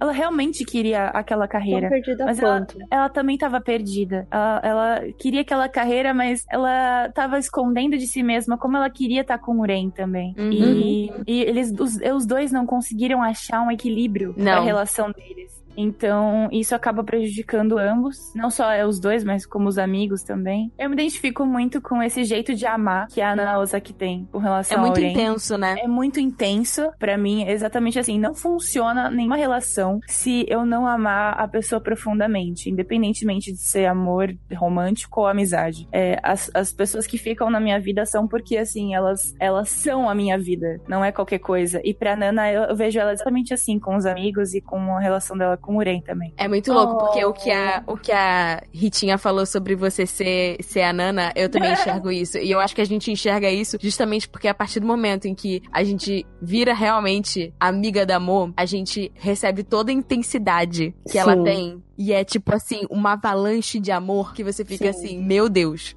Mas é um negócio mulher é mesmo- Então, mas é um Meu negócio Deus. que eu, eu falei pra vocês antes dela entrar no podcast, né? Que eu falei, cara, amor, é uma pessoa, tipo, que você conhece uma vez, você nunca mais vai conhecer uma pessoa desse É, jeito. ela é Meu mesmo. Deus, sério. Você é tipo uma estrela cadente. Nossa, esse, esse cast tá muito amor. Gente do céu. Eu tô envergonhada aqui. Vamos cortar esse amor e falar do término da Hattie com o o Exatamente. short. Gente, eu queria Vamos. dizer uma coisa pra vocês, porque esse foi o primeiro anime da minha vida em que que eu, tipo assim. É porque, é, cara, a Ayazawa, ela é uma gênia. O que, que ela faz com a gente? Ela chega e fala assim: Ai, eles vão terminar? Peraí, eu vou deixar você sofrer um pouco. Sabe por quê? Porque eu vou contar como eles se conheceram e como eles se apaixonaram. E você vai Nossa, começar a gostar desse sim. casal, mas depois você vai começar a odiar esse casal, tá bom? É tipo Game e é of Thrones. exatamente o que Olha, eu vou te apresentar um personagem, mas ele vai morrer. É o Game of Thrones do Shoujo. É o Game É of muito Thrones. Game of Thrones do shoujo. Você nunca sabe o que vai acontecer. Porque assim, eu quando eu comecei, a- quando eu assisti a primeira vez, eu nunca ia imaginar que a Hachi e o Shouji iam terminar. Mano, não. E o ódio que eu fiquei desse, do Shouji? Gente. É que ele trai a Hachi, né, com a. Com a. Não, e eu a vi- eu vi-. É Satiko, Era não é? muito- É, é. Ah, quero imaginar esse torneio de verdade. E, e eu fiquei, tipo, bem assim, né? Eu pensei, casal perfeito, chipo muito. Aí daqui a pouco, hum, talvez eu não chipe mais, tá bom. Aí daqui a pouco eu tava, nossa, ódio, ódio, deleta, deleta, deleta. É muito louco, né? Porque assim, claro que foi errado o que ele fez em trair, né? É, você Uhum. trair a confiança de uma pessoa. Por mais que você não esteja mais interessado amorosamente na, naquela pessoa, é uma falta de respeito. Mas É. você consegue enxergar claramente os vacilos da Hachi também, né? Sim, isso é Porque incrível. ela deixa ele na mão várias vezes, galera. Só que é, é aquela, né? Eu ficava gritando com ele durante quando, eu tava assistindo. Eu ficava, calma, amigo, calma. Eu sei que você tá feliz, mas pelo menos termina com ela. E toda vez que eles iam terminar, acontecia alguma coisa, ou ele não conseguia falar. E eu ficava de, ai, gente, Não. me ajuda. É muito sério. É, é, é real isso, assim. A Yasa, ela tem uma capacidade de fazer você enxergar os dois lados da história. E independente de, de o quanto você goste do personagem, você não pode, não dá pra defender ele. Não, Não. dá pra defender a Hachiko, Quando a não galera faz as cagadas, não dá. Sim. Não tem como. Sim, é assim, é como se você estivesse vendo a tua vida de fora. É, assim, honestamente, eu levei vários tapas na cara lendo Nana. Não Uhum. só com relação a mim, mas com relação a, a as minhas relações com outras pessoas também, sabe? Tipo, quando Sim. você é amigo de alguém, às vezes você deixa de fazer alguma coisa pela pessoa e aquilo faz diferença, sabe? é, e vai Então, meio que vira uma bola de neve, né? Porque vai É. acumulando uma sequência de vacilos que eram mini vacilos, mas que viram um super vacilão no final, né? Sim. Você é um super vacilão. Um super vacilão. E eu gostei muito que eles terminaram. Ah, sim, porque se ele não tivesse terminado, a história teria acabado ali e a gente não ia Exatamente. chorar igual louca, Ainda né? bem que terminaram, então. Não, Eu mas acho que um negócio que eu o achei Tag- incrível? Eu acho que foi o primeiro shoujo que eu vi que, tipo, tudo bem que tem Pit Girl, mas foi o primeiro shoujo que eu vi tanta troca de casal. Porque É geralmente tem verdade. isso, né? Sim, Deles, tipo, e eu ai, ficava muito conheceu nessa. no ensino médio, vai casar Sim. com o cara. Isso, É. né, isso foi péssimo pra minha pré-adolescência. Pra minha Mas adolescência. sabe o que é pra engraçado? A Yazawa, ela faz isso. É, ela é. Ah, eu vou fa... eu, Gente, desculpa, eu vou ficar falando que ela é genial porque ela é muito genial. Ela, Ela é sempre genial. dá pistas das coisas. E aí a gente fica tipo, ai, não entendi. Desde o início, assim que a gente conhece a Nana, a gente sabe. A Nana Hachi. A gente sabe que a Hachi é super volátil, que ela se apaixona à primeira vista o tempo todo e que ela não Uhum, para quieta sim. com o homem. É, se fosse assim dizer, ela é a famosa piranha brasileira. Exatamente. Tem um episódio que fala só dos amores que ela teve Pois né, é. durante a vida dela. Primeiro foi o fulano, e depois o ciclano, e depois, então assim, eu realmente me iludi achando que ela ia ficar com o Shuji. O cara que entregava pizza, ela se apaixona pelo entregador de pizza porque ele O veio cara entregar da, e sorriu. da locadora também, né? Nossa. Isso vai ser muito assim, sabe? E é engraçado porque quando ela começou a namorar com o Shoji, ela tava decidida. Não vou mais me apaixonar. Ah, gata, a gente sempre tá decidida. A gente até sempre que, tá decidida a não se apaixonar. até que acontece as coisas, né? Mas eu acho que o mais importante do- da Nana e do Shuji terem terminado é que isso aproximou a Hachi e a Nana. Porque o momento em que ela pega os dois no flagra, gente, aquilo ali pra mim é uma história de amor, entendeu? A Nana defendendo ela. Aquilo ali sou eu. É muito bonito. Uhum. Nossa. É muito aquela, aquela relação de amizade que você quer. É. Eu, na É verdade, acho que fidelidade. Teria batido no cara. Ela só pega ele pelo colarinho, né? E a outra É, fala assim: foi ah, bate em mim. Eu teria batido nela e nele, mas não deu, né? Olha só. Mas foi muito fofinho, porque elas se aproximam muito. Sim. Eu queria, antes da gente falar sobre o pessoal da banda, só fazer um adendo sobre a Junko e o Kyosuke. Breve, porque Uhum. senão a gente vai passar a, o, o cast inteiro só falando do anime, a gente não vai poder dar teoria no final. Mas assim, eles são, pra mim, o casal ideal da vida. Sim, Exato. meta de, meta de casal. Meta de relacionamento. Ai, Sim, gente, você sabe que eu, eu acho que eu sou muito a Junko e o Ucho. É, é muito eu e o que que é hoje. Ah, meta de tipo, relacionamento porque- atingida. Então, porque, tipo, as, as coisas são tão estáveis e você, tipo, se- é muito recíproco o É, sentimento uma, dela. é, um- é aquela coisa que, assim, quando tá rolando um rebuliço na vida das duas, eles se mantêm estáveis, como uma fortaleza. Uhum. Eles dois são muito mais maduros, né? Muito Eu tive maduros. muitas amigas passando agora por esse tipo de relacionamentos e términos. E, tipo, a gente tem sido o casal que as pessoas vêm procurar quando querem conversar disso. então eu vejo que por isso. vocês são, vocês são o papai e a mamãe. É, mas eu sabia que a gente fala, tipo, geralmente a gente sai muito a três. Tipo, sai eu, ele, que a gente tem muitos amigos em comum, e chega mais alguém. E essa pessoa, tipo, discute tudo da vida amorosa, não sei o que, e a gente dá conselho, a gente fica muito, tipo, mano. Ah. A gente virou, tipo, o casal que dá conselho amoroso. Ó, já, já anotei na minha cabeça, entendeu? Quando der chabu, eu vou bater 4 horas da manhã na casa da Rita. Ah, pode vir, você mora perto. Não é? Então, Venham já sei. todos. Já guardo o meu chá aí, tá bom? Obrigada. Ah, sim.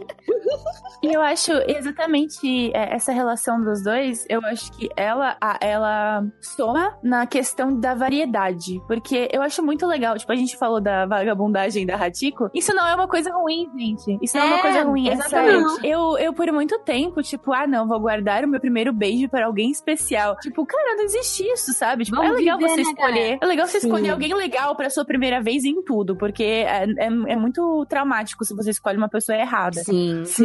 Mas é importante ter experiências e viver coisas diferentes. Sempre com responsabilidade. Mas é, É. importante viver coisas diferentes, aprender. É, não, assim, a Hatiko, ela, ela, ela é um exemplo até certo ponto. Até outro ponto ali é melhor não, tá? Assim Pois vocês é. vão entender por quê. Usem camisinha, ok, crianças? Usem. Ai, para, meu coração já tá sofrendo.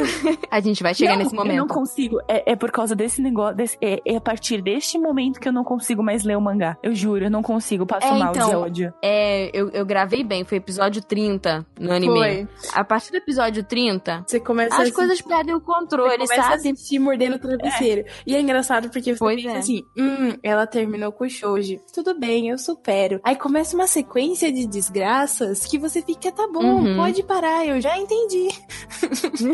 Pode parar de bater. Eu já cansei de apanhar, eu já entendi que eu tô sofrendo. Nós precisamos falar sobre Nobu, Shin e Yasu. Sim, Ai, Porque assim, eu queria pegar os três, tá? Tipo, numa pessoa só. Porque eu não consigo escolher, me desculpa. É, eu também. Assim, como. eu, é, eu acho que cada um representa uma coisa. O Yasu é a razão. Uhum. Ele é a voz da razão. Ele é o homem que toda mulher quer ter. Por quê? Porque ele é compreensivo, ele é Ele é paciente. suporte, cara. Ele é um suporte, assim, que assim. Eu, eu- ele é careca.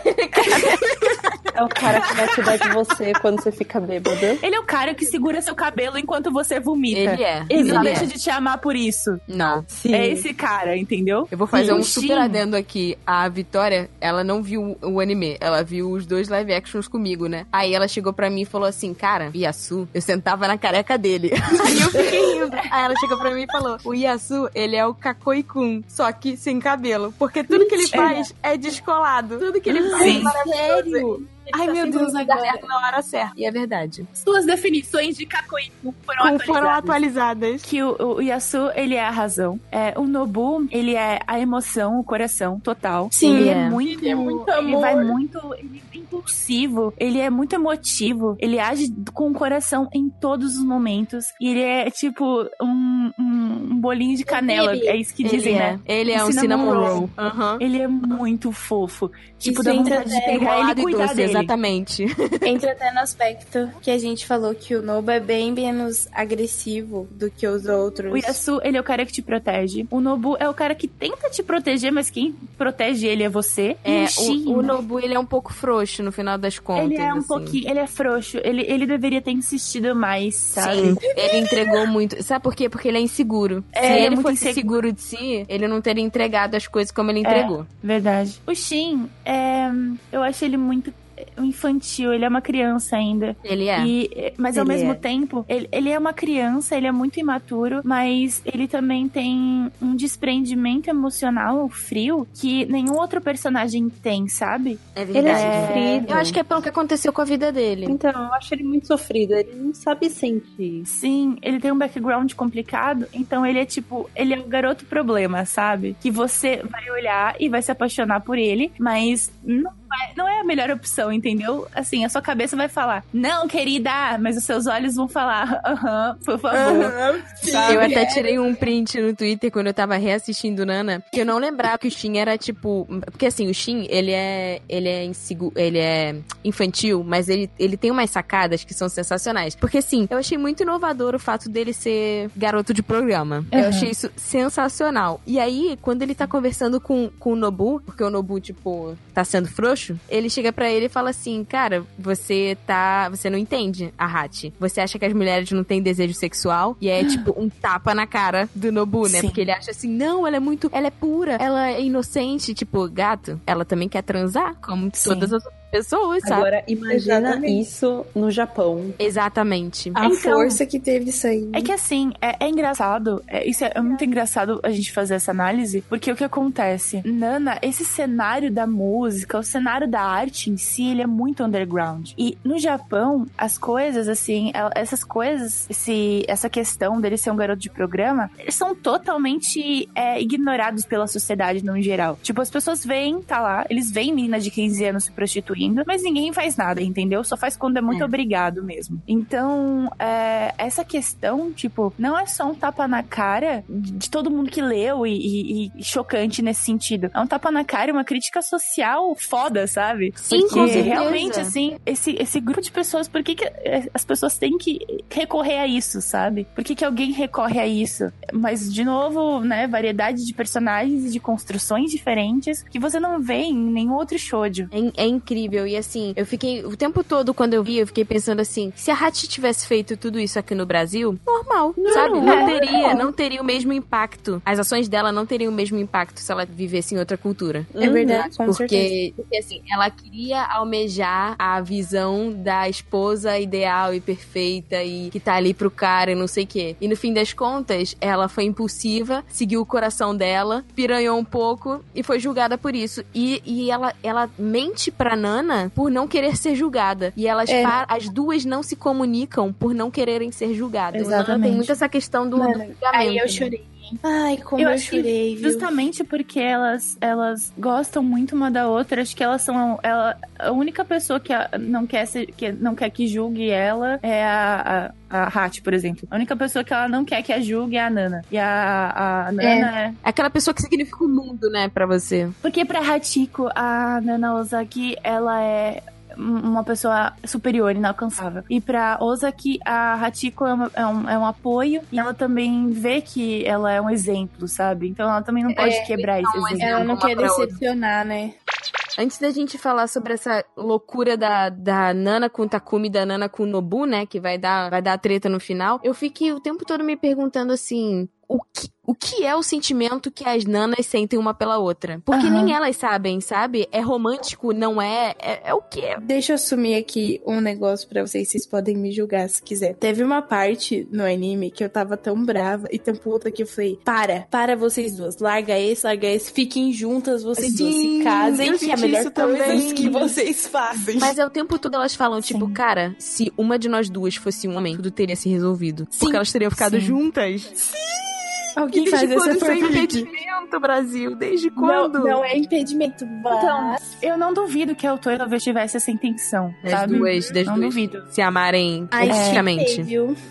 Eu acho difícil, porque é um shoujo, e talvez nem fosse comercialmente viável, ou talvez elas serem um casal, prejudicasse toda a construção de, de mulher que elas tiveram individualmente, sabe? Uhum. Tipo, ah, não, ia acabar jogando, jogando fora a identificação, possível identificação que as leitoras tinham. É, porque Sabe? o mundo não estava preparado pra isso. Não, talvez esteja hoje. Talvez esteja. Mas é, pra uma obra do tamanho de Nana, pra uma obra do tamanho de Nana, ainda não. Tipo, mesmo hoje em dia. E você comentou que talvez aqui no Brasil, que realmente no Brasil não teria a mesma, o mesmo peso, né? Impacto, né? Realmente não teria, mas aqui no Brasil também, assim, o- o- apesar de parecer mais liberal, os julgamentos de uma mulher que tem uma liberdade sexual maior, que tem Ah, em uma comparação opção... com o homem? É, então, é sempre em qualquer lugar do mundo. Qualquer mulher que Ah, escolhe certeza. o seu próprio caminho, ela é julgada. Ai, não, porque ela quer ficar com um monte de caras. Ah, não, porque ela não fica com um cara só por muito tempo. Ah, não, ela engravidou de um cara e não sabe de quem é, sabe? Tipo, todo mundo É, fala. exatamente. Também tem julgamento. Se fosse um cara que tivesse, que tivesse engravidado uma ou as duas, cagaram. Né?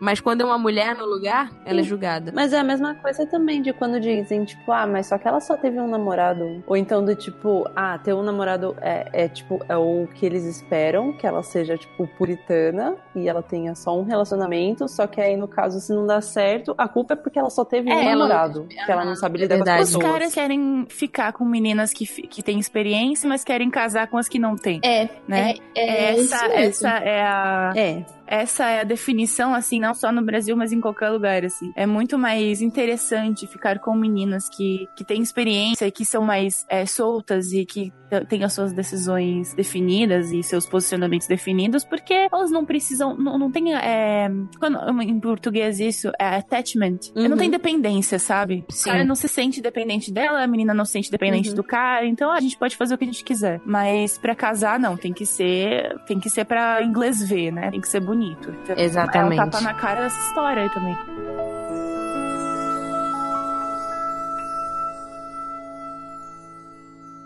Agora sim, querida ou querido que estiver ouvindo isso agora, se você ainda não viu, esse é o maior spoiler de todos. Então, assim, esse é o último aviso que eu te dou. Vamos falar tan tan tan da gravidez da Hattie. Que esse é o momento em que tudo cai.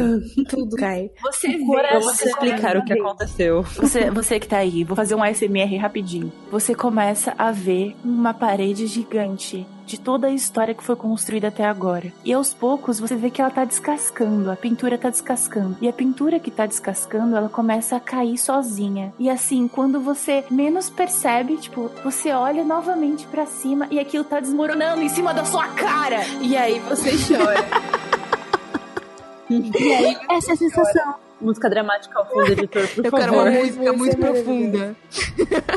Não, gente! Sabe qual é o problema que eu enxergo? É que, assim, é uma questão de timing. Tudo em Nana é uma questão de timing. Se as pessoas Sim. tivessem feito determinadas escolhas em determinado momento, as coisas seriam completamente diferentes. Porque o que que acontece? A Nana, ela é demitida lá do emprego dela, porque ela também, Sim. tipo, não tinha comprometimento nenhum, vamos Sim. combinar aqui, ela é mó vacilona. Ela não tá nem aí pro trabalho dela. E aí ela acaba encontrando o Takumi, que só quer pegar ela e pronto, fim. Ela já era fã do Takumi, que é o, o, o baixista da, da Trapnest, né? Da banda onde o Uren Vamos toca. admitir que ele é um gato. Ele é. Nossa, Takumi? desculpa. Olha, olha a Maria Shampoo dentro de mim, grita. Desculpa, mas assim, eu sou muito Maria Shampoo. Eu sou a Maria Shampoo. Você bota um cabelo no ser humano, acabou. A, a, Tati, Tatiana está apaixonada. a Tati é Maria Palheta, Maria Shampoo. que mais, Tati? É, eu sou. é, Nossa, perigo agora, porque o Takumi é tipo tudo que eu, que eu amo num homem. Olha, sim. Um músico cabelo comprido. Nossa. Gente, mas o Takumi Olha só. é. Ô, João, cuidado aí. O Takumi é tudo o que todo mundo odeia, mas todo mundo daria pra ele. Sim, Sim, eu todo nunca mundo. vi uma definição tão Lógico, perfeita. lógico. É aquilo assim, Você odeia, mas daria pra ele. odeio, mas sei que é tipo assim, é Deus me livre, mas quem me dera. Ah, então, É muito.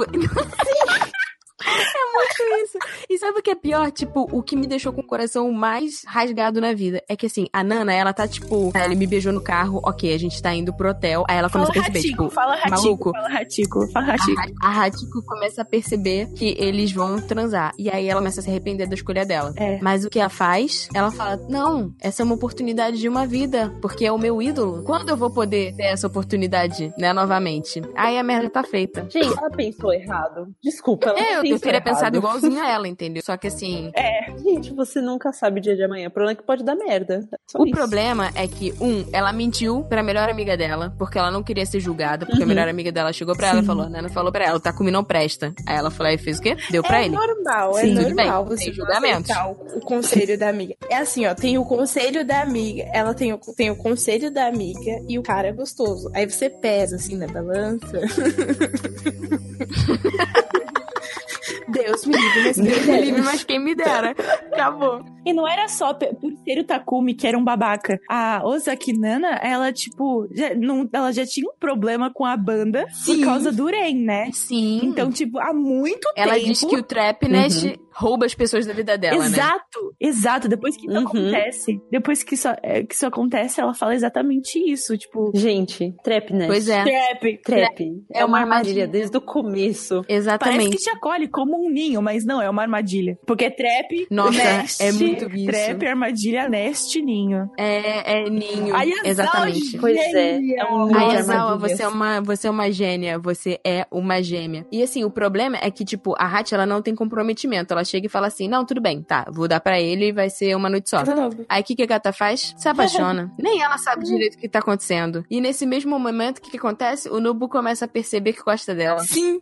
E aí você e ela começa a perceber que talvez daria certo. E ela fica idealizando o romance perfeito. Cara, Nobu. seria- E você fica tipo, cara, você fica, você olha e fala assim, gente, esse casal existe desde o começo e como eu não percebi. Que coisa Não, linda. É um casal perfeito, porque ela ia, ela ia trabalhar na, na pensão dos pais dele, ele ia poder voltar pra casa e trabalhar lá, e, tipo, eles dois iam formar uma família, porque é isso que ele queria também, sabe? Sim, ai, cara, eles tinham que ficar juntos.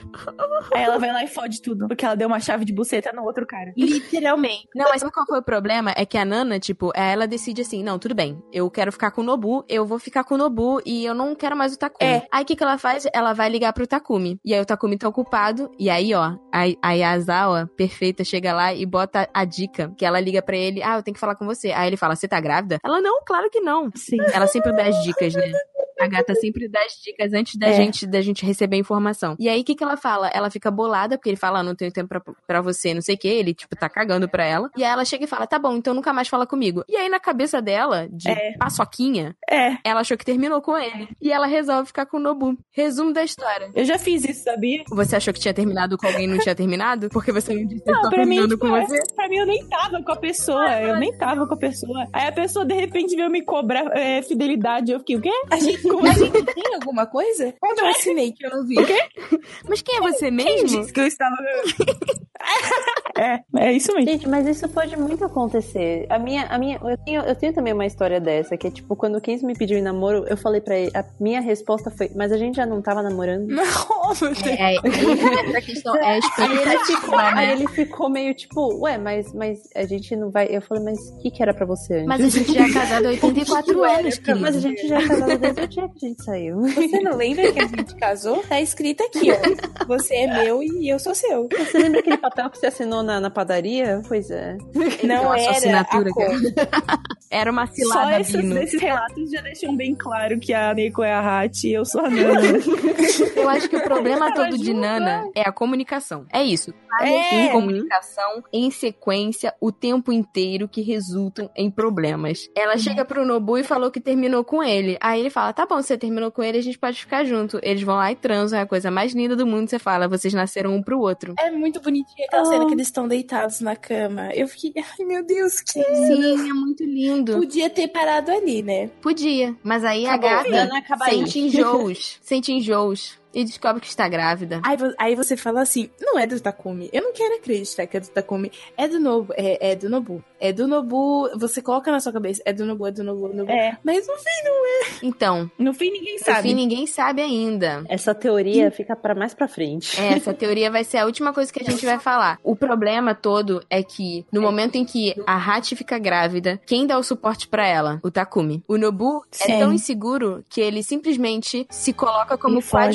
foge. da situação, no momento em que ela mais precisava de apoio. E assim, claro, pra você criar uma criança, você precisa do apoio financeiro? Precisa. Mas se ele, tipo, tivesse se esforçado um pouco mais, ela teria ficado com, com o Nobu e não com o Takumi. Com obviamente. certeza. É que a Hachi, ela pensa, o Takumi já tem dinheiro, eu não vou comprometer o sonho dele. Se o Nobu for ficar comigo, Sim. ele vai sair da banda, vai voltar a trabalhar no hotel dos pais e vai, tipo, largar o sonho dele pra criar um filho que eu nem sei se é dele. Uhum. Sim. E aí que a gente Ela foi chora. generosa. Ela foi generosa no egoísmo dela. Porque ela foi as duas coisas, cara. Tipo, ela pensou nele também. É. Mas assim, pra ela ia ser muito mais fácil casar com o Takumi, que é rico pra caramba. E ela não ia ter que se preocupar. Ela Claro. poder viver o sonho dela, que era ser dona de casa. É. Sim. Esse, esse é o problema. Mas eu acho que a pior parte é quando os copos quebram. Nossa. Nossa. Nossa, merda. mano. Eu real arrepiei, gente. Eu tô muito arrepiada agora. Minha nossa senhora. Não, eu minha cara. Ai, sabe quando a cara contorce de choro e eu tô arrepiada? Desculpa. Mas é Ah, porque esse, esse é o maior símbolo Não. de Nana pra mim, assim. Elas, que é quando, tipo, as Sim. duas, elas se afastam realmente. Porque a Nana não Sim. consegue aceitar que ela perdeu, né? É, mas vamos, mas vamos contextualizar. Quando, quando, elas, quando elas começam a morar juntas no apartamento, elas compram os copos i- iguais. De moranguinho. Isso. É, de moranguinho. E esse momento é quando elas têm uma, uma briga e tem um rage quit. E elas quebram a Nana, esba, a Nana ossa aqui, né? Ela derruba o no copo sem copo querer o primeiro. É. Só que aí, E ah, cara, isso- agora é. é. o momento em que eu mais odeio a Hatch de todos os tempos. Cara, Uhum. ela já tava tipo assim, eles desse, eles chegam pra ela e falam, ó, eu, o Takumi fala, eu vou assumir o filho da Hatch e a gente vai se casar. Aí já é uma bomba na vida da Nana. Uhum. Aí eles vão pro quarto, a Nana tá na sala e o Takumi praticamente obriga ela a transar com ele, a Hatch. É. Uhum, Gente, a Hatch não estava querendo transar naquele momento. Isso pra mim foi estupro. Sim. Porque assim, ela chega e fala assim: não, não, aqui não, aqui não. E ele fala pra ela, tipo assim: meu irmão, cala a boca que agora eu, agora eu sou seu marido. Uhum. E você me deve isso porque eu vou assumir o filho. Exatamente. E aí você percebe que Ai, o Takumi não presta. merda. A gente já sabia desde o começo, né? Ah, o gente avisou. sabia que, Ah, o Zack é, avisou. A gente sabia desde o começo que ele era um, um cocôzinho. Ah, mas a gente se iludia porque ele é bonito. Mas É, todo a jeito gente ele se é... Cara, o ele- Takumi é um frustrado de merda. Ele queria estar com a fucking Reira. Hum? Mas não, ele também é um covarde do caralho. Mas é engraçado, E a Areira porque, gosta tipo, dele, a Areira ele- gosta dele, mas chega um momento no anime que o Takumi fala que, tipo, ele não, ele não sentia nada por ela. Que ele gostava dela como irmã. E aí eu boiei na história, porque eu achei que eles se Cara, gostavam. não É, então, não- eles não abordaram. Eles não se aprofundaram na relação deles. Então eu não sei qual a relação deles. Porque desde sempre a Areira gosta do Takumi. É. Só que ele sempre parece querer proteger ela acima de qualquer coisa, mas ele não ousa tocar nela como uma Ela mulher. é, é, pois é, eu acho que ela é puro, ela é pura demais pra ele, né? Ele vai corromper ela. É, ele, ele- acho que ele se sente sujando ela, ele fala isso, né? Sim. Eu sujaria ela. É, ele- eu acho que ele sabe que ele não presta. Ele sabe que ele não presta. Ele Ele sabe, sabe né? Mesmo. Então, e que bom eu não que ele vou sabe. ficar com Ele ela, sabe que ele pô. não presta mesmo. Eu não presto. Ela merece coisa melhor. É, gente. E aí, a gente caminha pro nosso final, que é a situação o quê? A, o Black... É Black Stones, né? Que eu chamo de Blast. Sim. Que é o nome do, do cigarro, né? Não, é que Blackstones é o nome do cigarro, é o nome da banda, mas eles é, diminuem pra Blast, Blast. porque fica mais fácil. Blasto. É bem, é bem legal. Blackstones.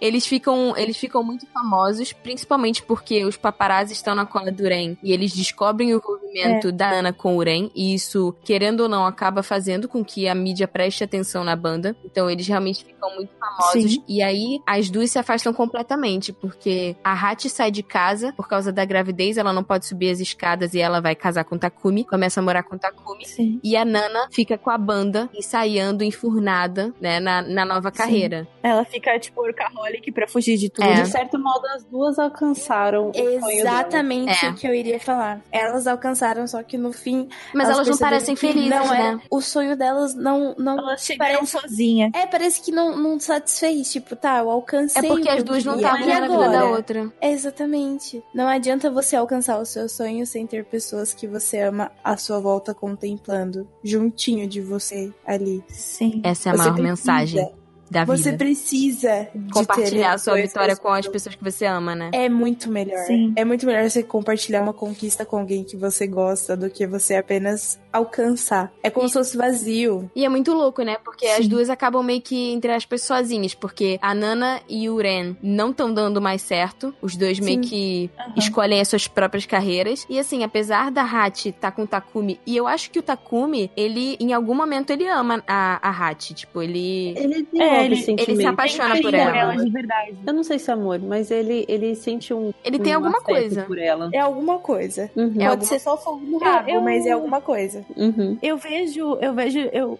eu penso em comparação com a relação dele com a areira. Eu acho que a, a- ele, ó, ele ama a areira ideal e não a areira real. Uhum, Uhum. É verdade. E a Hachiko é uma pessoa Real. real. Ela mostrou os defeitos dela pro, pro Takumi e ainda assim ele quer estar com ela. Sim. Então ele entende isso e por isso ele rejeita a areira e se aproxima da Hachi. É, porque ele sabe que ele, ele não presta. Então ele vai pegar uma pessoa que falhou do que pegar uma pessoa que, tipo, é, ideal. Ele não se sente culpado, assim, né? É mais fácil pra ele. Mas afinal, o que foi o último episódio? Foi um negócio assim que destruiu-me totalmente e acabou e eu fiquei, tá bom, e agora? O que, que eu faço da minha vida?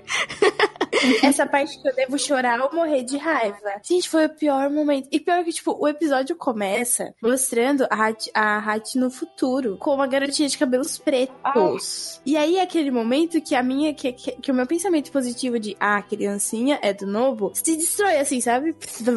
Vai por água abaixo. Porque a garotinha tem os cabelos lisinhos e pretos. E aí eu fiquei, ah lá, comecei a lembrar biologia, É que- genética, e aí a cabeça explodiu. Lembrando que o cabelo do Nobu é tingido. Olha É só. Nossa, eu não esperava por essa. Porque eles são japoneses. Porque eles não são americanos. É, Plot então, twist. é que na real, eu só percebi, só pensei nisso agora que ela falou, os cabelos dela são pretos. Eu fiquei, tipo, Os cabelos os de cabelos todos do são Nobu pretos. Provavelmente também são. tinha pensado nisso. Alguém acabou de reavivar as esperanças do coração da Abraço, Sayumi. assim, tá. Plot twist. Outro plot twist. Ainda há esperança. Só que assim, antes de, eu dar, antes de eu dar o spoiler do mangá, a Nana não está presente. Não, não tá mais presente. A Nana não tá presente naquele. naquele. Que não é um flashback, né? É um flash forward, né? Então ele tá Uhum. na- É. futuro, né? Que são sete anos na frente. Sete de novo, hein? Anota aí, galera. Sete de novo. Uhum. No último episódio, eles estão, tipo, se reunindo naquele, no apartamento que era delas. E, tipo, a Nana não aparece em momento nenhum. E o Nobo até vai falar com a Hat. E você sofre demais. E, tipo, no caso, você não sofre. Você fica, tipo, mano, o que que tá acontecendo? Porque ninguém me explicou o que que aconteceu, mas tá bom, seguimos fortes. E o episódio, e o episódio 47 termina com a cena delas se reencontrando depois de muito tempo, delas ter ficado afastadas, que foi o que aconteceu da Nana, ficar nos ensaios, isso, e a Nana vivendo a vida dela de dona de casa, e elas se encontram no, fo no fogo de artifício. E é muito duro isso, porque, tipo, pra, pra, pro, pro pessoal da banda conseguir sair, eles tiveram que se disfarçar. Sim. O Yasu coloca uma peruca roxa. e aí, e aí eles têm que eles têm um horário super apertado porque eles tiveram que pular um ensaio. E a Nana e a É Hachi super sacrificante, começou- né? Meu, é muito doloroso porque tipo tá na, tá na metade do episódio já e elas ainda não se reencontraram e você fica tipo, mano, eu não acredito que elas não vão se reencontrar. Não é possível que elas não vão não vão se ver. E aí você, ah, é muito agonizante aquilo. Esse é o momento da Sayumi brilhar, porque ela foi, ela viu mais recente e eu tô só sofrendo aqui ouvindo. Eu não revi. Você só tá relembrando, né? A dor e o sofrimento. Eu, a, o final do mangá, o final do. O final, entre aspas, né? O último capítulo do mangá me deixou tão abalada que eu nem lembrava do último capítulo do, do último episódio do É, anime. né? É porque, é porque o mangá tá, tá mais pra, bem mais pra É, frente, né? Teve, teve um pouquinho, o, o mangá teve mais E eu não consigo rever Nana, nem reler Nana de verdade, assim, até todos os episódios. Não, agora, depois dessa última vez que eu revi, eu acho que eu também não, não consigo, não. É muito, é muito forte. Eu nunca vi um cenário tão simbólico quanto aquela mesa e cadeiras. Uhum. Nossa, verdade. Sabe, sabe que isso me lembra também? E que é uma situação que aconteceu com o Van Gogh. Que vocês sabem qual que é a história das cadeiras do Van Gogh? Não. Não. Que, tipo, Van Gogh e Gauguin, eles eram muito amigos. Tinha toda uma parte do movimento que eles pin... o Van Gogh pintou a cadeira dele e a cadeira do Gauguin. Sim. Tem as obras. E eles brigaram. E devido ao rompimento dos artistas, sempre que as obras estão dispostas juntas, elas estão com as cadeiras viradas ao contrário, que é pra representar essa briga entre eles. Então, pra mim, isso é muito, tipo, Van Gogh e Gauguin é muito Nana e Hat. Ai, que triste. As artes. E ele expressou, e ele expressou nas cadeiras as personalidades dele. Sim, então com os É incrível com como ele é sensível. deles, isso. É, Até o formato da cadeira, as cores escolhidas, Uhum. tipo, tudo é a pessoa, É incrível, sabe? são as cadeiras mais tristes. É igual essa cena, essa As cena vazia. É. Porque aquele, aquele lugar é engraçado, né? E se você for pensar no formato das cadeiras, as duas são nanas. Aquele lugar, ele é igual, Sim. sabe? Aquele lugar, ele é uniforme. É, aquele lugar era pra duas pessoas, né? E é realmente E todos os momentos mais felizes e mais tristes acontecem naquele lugar. Sim. Ai, eu tô lacrimejando. Eu não sei se eu quero que esse, esse podcast acabe ou não, porque eu tô muito feliz conversando sobre isso, finalmente, assim. Eu precisava desse papo, sabe? Uhum. É, provavelmente esse vai ser o cast, o cast mais longo, mas assim, eu acho que tudo que a gente disse aqui, eu não mudaria uma Não é vírgula. mesmo? Não. Uhum. Sabe? Foi com sentimento, cara. É, é Nana, É, foi né? com É sentimento. Nana. Agora sim, segundo ale- alerta de spoiler, esse momento é o momento que a gente vai falar sobre o mangá, tá? Então, se você acabou o anime e não leu o mangá, não escute. A menos que você queira receber spoiler. Mas mesmo assim, eu não recomendo que você receba o spoiler aqui, tá? Porque isso é uma coisa que cada um tem que sentir lendo. Você tem que sofrer, entendeu? Confia na gente. Segurem os seus, os seus barquinhos, os seus banquinhos e os seus copinhos de morango. Ai, que eles vão quebrar. Eu acho que não tem uma pessoa melhor pra falar sobre isso do que amor. Então eu Oi. queria que você dissesse em que ponto que o mangá parou e depois que você falar e todo mundo Chorar. sofrer, eu vou falar sobre as teorias que a internet e os fãs criaram sobre o que pode vir é, futuramente com a retomada da obra. É, eu não vou me arrastar nesse assunto, porque acho até desrespeitoso. Sim. Mas, é, enfim, o Ren definitivamente morre. É, ele falece num acidente de carro. E um detalhe importante, muito importante desse acidente é que ele protegeu as mãos nesse acidente. Ele, ele foi encontrado com o rosto e com totalmente desfigurado, porque ele, naturalmente, as pessoas defendem a, a- própria face, né? Sim. E a região Mas que a é música era tão importante pra ele que ele era, é, ele era guitarrista e baixista e como vocês podem perceber, a música ela era mais importante do que a vida dele. Então, E isso me faz pensar muito na autora também, né? A questão que Porra. ela tem com as próprias mãos. porra, e como, né? Uhum. Chorando aqui. Eu tô passando mal. Ai, muito gente, pesado, não! porque é exatamente essa questão. A, a, a autora é Oren. E aí faz todo sentido a Nana, a Nana não estar ali, né? Porque ela some. Uhum. É, porque é, é o que eu, pelo menos pra mim, assim, eu acho que é o que eu faria, sabe? Quando eu tava, enquanto eu tava lendo, ainda mais depois disso que acontece, pra mim acabou, acabou o mundo, sabe? Porque as pessoas importantes todas, elas sumiram, não estavam mais perto. É, não digo só pela Hachiko, pelo Ren, mas por mais próximos que os amigos dela eram, o Nobu, o Shin ou o Yasu, eles não eram pessoas, eles tipo, eles tinham a vida deles, entende? Eles não Sim, eram cada um pessoas tem a dela. sua. Eles não eram a melhor amiga dela e o, o- o- a única pessoa que ele já chamou de família. A Hachiko se Uhum. aproximou muito de família. O Yasu Sim. tentou se aproximar dela como família, mas é, é, é, não rolou ele, a, a Nana. Ela, ela fala quando o Yasu. Quando ela chega e fala assim, cara, eu sei que você tá apaixonado por mim. E ele fala, tipo, pois é, eu tô. Sim. E aí ela pensa assim, tipo, poderia dar muito certo, mas o Yasu não é meu. É, é. E é essa sensação, né, de, de, de pertencimento e de, e de alguém é propriedade de outra pessoa, né? A Hachi era- é essa Possessão. possessividade que a Nana tinha com o Ren e com a Hachi, que ela não tinha com outras pessoas. E era. é, é, eu, eu imagino, tipo, por mais que ela tivesse a música, a música ela era o Ren também, sabe? Uhum. Porque foi Uhum. como ela, ela descobriu a música por Ela causa aprendeu, do ela se descobriu e aprendeu tudo por causa dele. E, nossa, eu, eu, não, eu totalmente entendo. Eu não estaria mais ali. Eu estaria na puta que pariu. Eu não ia querer ver mais ninguém depois disso, sabe? E durante muito tempo no mangá, você não sabe se ela tá viva ou morta, né? Sim. Mas nos capítulos mais recentes, que foi basicamente a última coisa que importante que acontece no mangá, as pessoas descobrem que ela tá viva. Felizmente, podia Sim. ser mais trágico ainda, Ai, né? coração, Então ainda bem né? que ela tá viva. Uhum. Eu sobreviveria aqui, né? E isso te dá esperança, porque a última vez que elas estão juntas, tecnicamente, foi aquela questão do, dos fogos de artifício das duas no apartamento, né? É, Então você fica é muito injusto que, ela, que essa seja a última vez que elas estejam juntas. E muito provavelmente a autora, quando retomar, que eu espero que ela retome, ela vai fazer um, um reencontro. tomara. Né? Em algum momento É, das no duas. caso, não é, não é no caso essa que tem as ilustrações da Nana de cabelo comprido? Sim. É, de cabelo comprido branco, né? Eu não sei se é branco. E, e dizem que ela tá, tipo, na Europa, né? Tipo, eu não sei se ela tá na Inglaterra, sei lá, É, mas ela não tá no isso. Japão, ela saiu. Uhum. Eu também, eu lembro que ela tava. Eu, pra mim, ela tava na Inglaterra. Mas uma coisa que eu tava pensando. Olha que engraçado. A Nana é uma história sobre acasos. E a autora parou de escrever em 2009. E, e- e foi justamente o ponto em que a história passava pro futuro. A gente tá nesse futuro, sabe?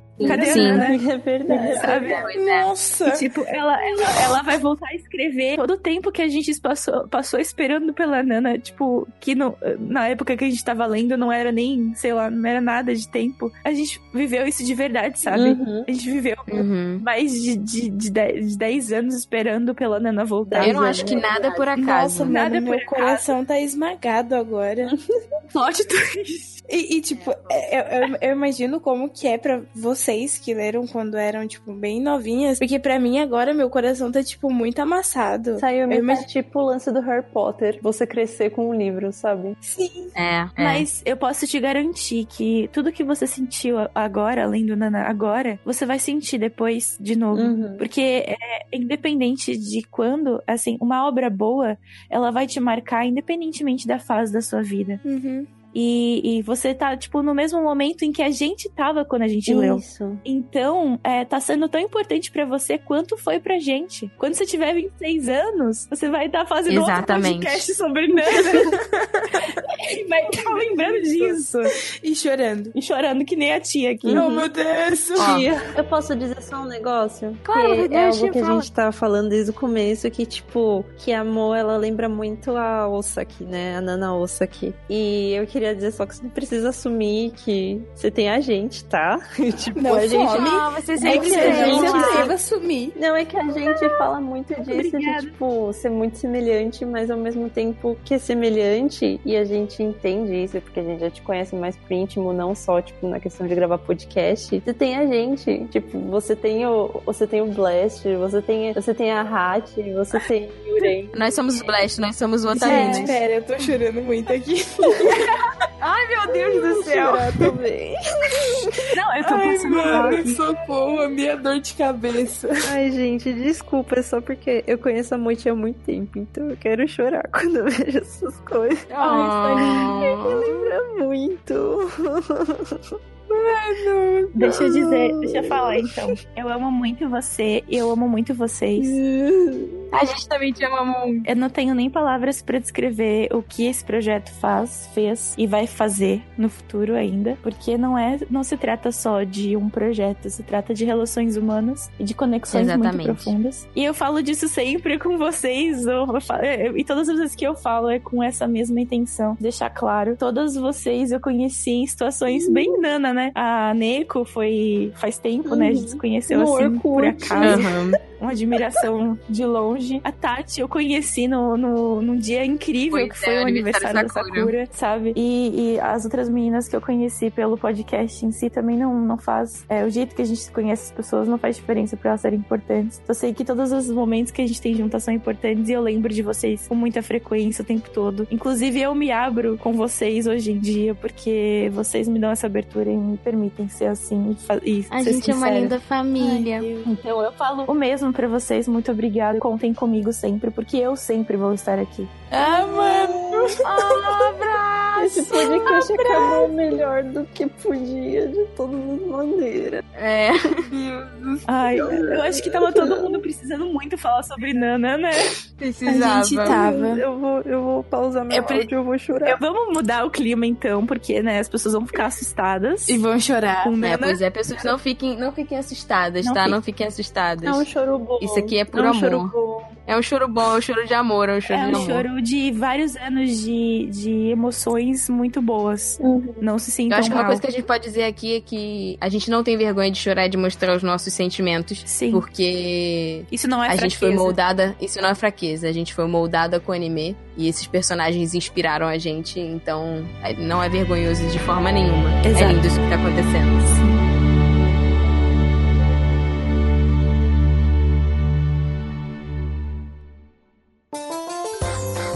Agora eu quero uma matéria bem sensacionalista, tipo. Sim! Coloca tipo um flash de paparazzi também pra ilustrar É, aquela música. vários flashes, eu quero muitos flashes. Não, é, como que é? Fofocas das estrelas. Olha, eu vou fazer o seguinte: eu tenho um link e eu vou colocar esse link na descrição pra vocês lerem a análise que um blog do Tumblr fez de Nana sobre quem são os pais dos filhos de Nana. da Ratiko. Porque Hachiko não teve um filho. Ela teve dois. Ia ser engraçado se ela tivesse traído Takumi com o Nobu.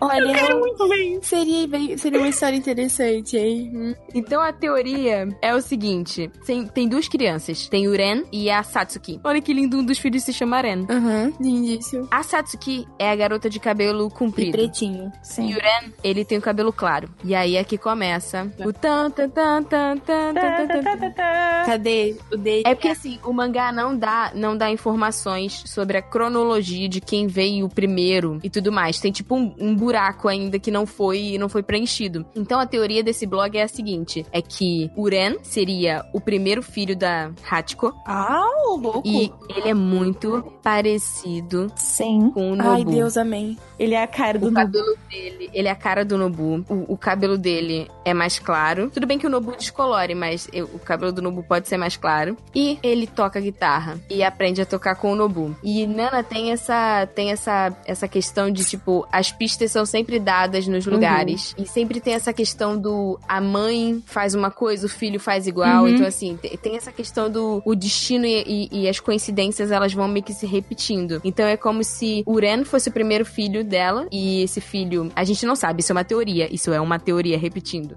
Mas seria muito bizarro se, se isso tudo tivesse acontecido o primeiro filho dela fosse do Nobu. Seria lindo, eu ia ficar bem feliz, hein? Uhum. Eu ia achar Ih. bem engraçado e, e eu acho que ia ser fofo. Eu acho que o Nobu ia ficar muito feliz. Ia. Eu imagino ele Ia. interagindo Não, e assim, com... o, Nobu, o Nobu no mangá, com essa criança, ele é tipo. Ele é muito Ele fofo. ama como se fosse um filho. Sim. Sim. Assim, ele ama como se fosse um filho. E aí, aí é, é pra acabar o cast de vez, assim. A teoria desse blog diz que a menina não é filha da Hachi. Que? Como? Meu Deus. Isso é uma teoria, repetindo. É uma teoria, eu estou dizendo que é uma teoria. E eu não me responsabilizo. Meu Deus, eu vou dormir pensando nisso agora. Eu vou mandar depois o, o post pra vocês, pra vocês lerem, mas faz muito sentido. Porque no mangá, o tempo inteiro, enfatiza duas coisas. Um, o Ren sempre quis ser pai. Uhum. Dois, a Nana sempre tomou anticoncepcional. Ai, meu Deus do céu, a minha cabeça tá Você não explodindo. dá, você não dá enfatização, assim, uma ênfase tão forte pro ato de tomar anticoncepcional se aquilo não vai significar alguma Sem coisa no contar que futuro. no Japão anticoncepcional é algo muito difícil. Exatamente. É muito raro tomarem anticoncepcional. É raro e eu não sei. E, é, e, tipo, mano, eu conheço gente que mora no Japão e quando a família vai visitar, tem que levar uma mala de anticoncepcional que é pra durar, tipo, anos. Sim. Sim. Uhum. É muito. É uma complicação Uhum. Pra tomar isso lá que vocês não têm ideia. E é por isso que, tipo, muitas vezes a galera só usa camisinha ou Uhum. nem usa. A maior parte dos homens É. não usa. As mulheres são coniventes e acabam aceitando. Muitas engravidam e o que acontece? Lá Abortam. o aborto pode Ah, ser. É uma coisa pra avisar. É contraceptivo. Então, você pode. E você O pode aborto- abortar até é. nove meses, tá, gente? Isso já acho meio desumano, mas pode. É, É, eu acho que é, é problemático pra, pra saúde da mulher, né? Mas É. a teoria, então, é que é que a filha de cabelo comprido, na realidade, não seria filha da Hachi, seria filha da Nana. Mano, e minha como cabeça a mãe explodiu. da Nana abandonou ela, faria sentido que depois de tudo que aconteceu, ela abandonasse a criança Puta também. que pariu, Até porque, né? Mano, mano. Como que eu vou Eu não dormir vou agora? dormir. Eu tenho aula Espero amanhã, que a, não vou a dormir. De Niná pra mim, viu? Eu vou. E a, a, a última teoria é que o Takumi não poderia ter filhos. Eu quero e por um- isso o filho seria do Nobu. Faz sentido. Mano do céu. É Ah, isso. A gente termina isso. Com gente- blow esse cast. Aí a gente Com deixa e aí amor. essas teorias aí pra você também não dormir. Pedimos desculpa pelo vacilo. Assim, Gente, desculpas pelos spoilers, mas eu, eu avisei a todo momento que a gente teria spoiler, então se você escutou até o final sem ter visto nem lido nada. aí é problema seu, viu? Mas é isso. Foi Miau é isso aí. A gente avisou vocês, assim como a Nana avisou a Hadi que o Takumi não prestava. Mas o que vocês fizeram lá? Foram lá e viram os spoilers que a Hadi ficou grávida de não sabemos quem. Agora talvez seja no Nobu, talvez, não sei. Pelo amor de Deus, a Yazawa volta a desenhar esse negócio, por favor. Agora, agora. hashtag volta a Yazawa. Hashtag vamos é subir isso. no Twitter. Miau é isso aí. Temos um cast. Temos um Tão cast. maravilhoso. Puta merda.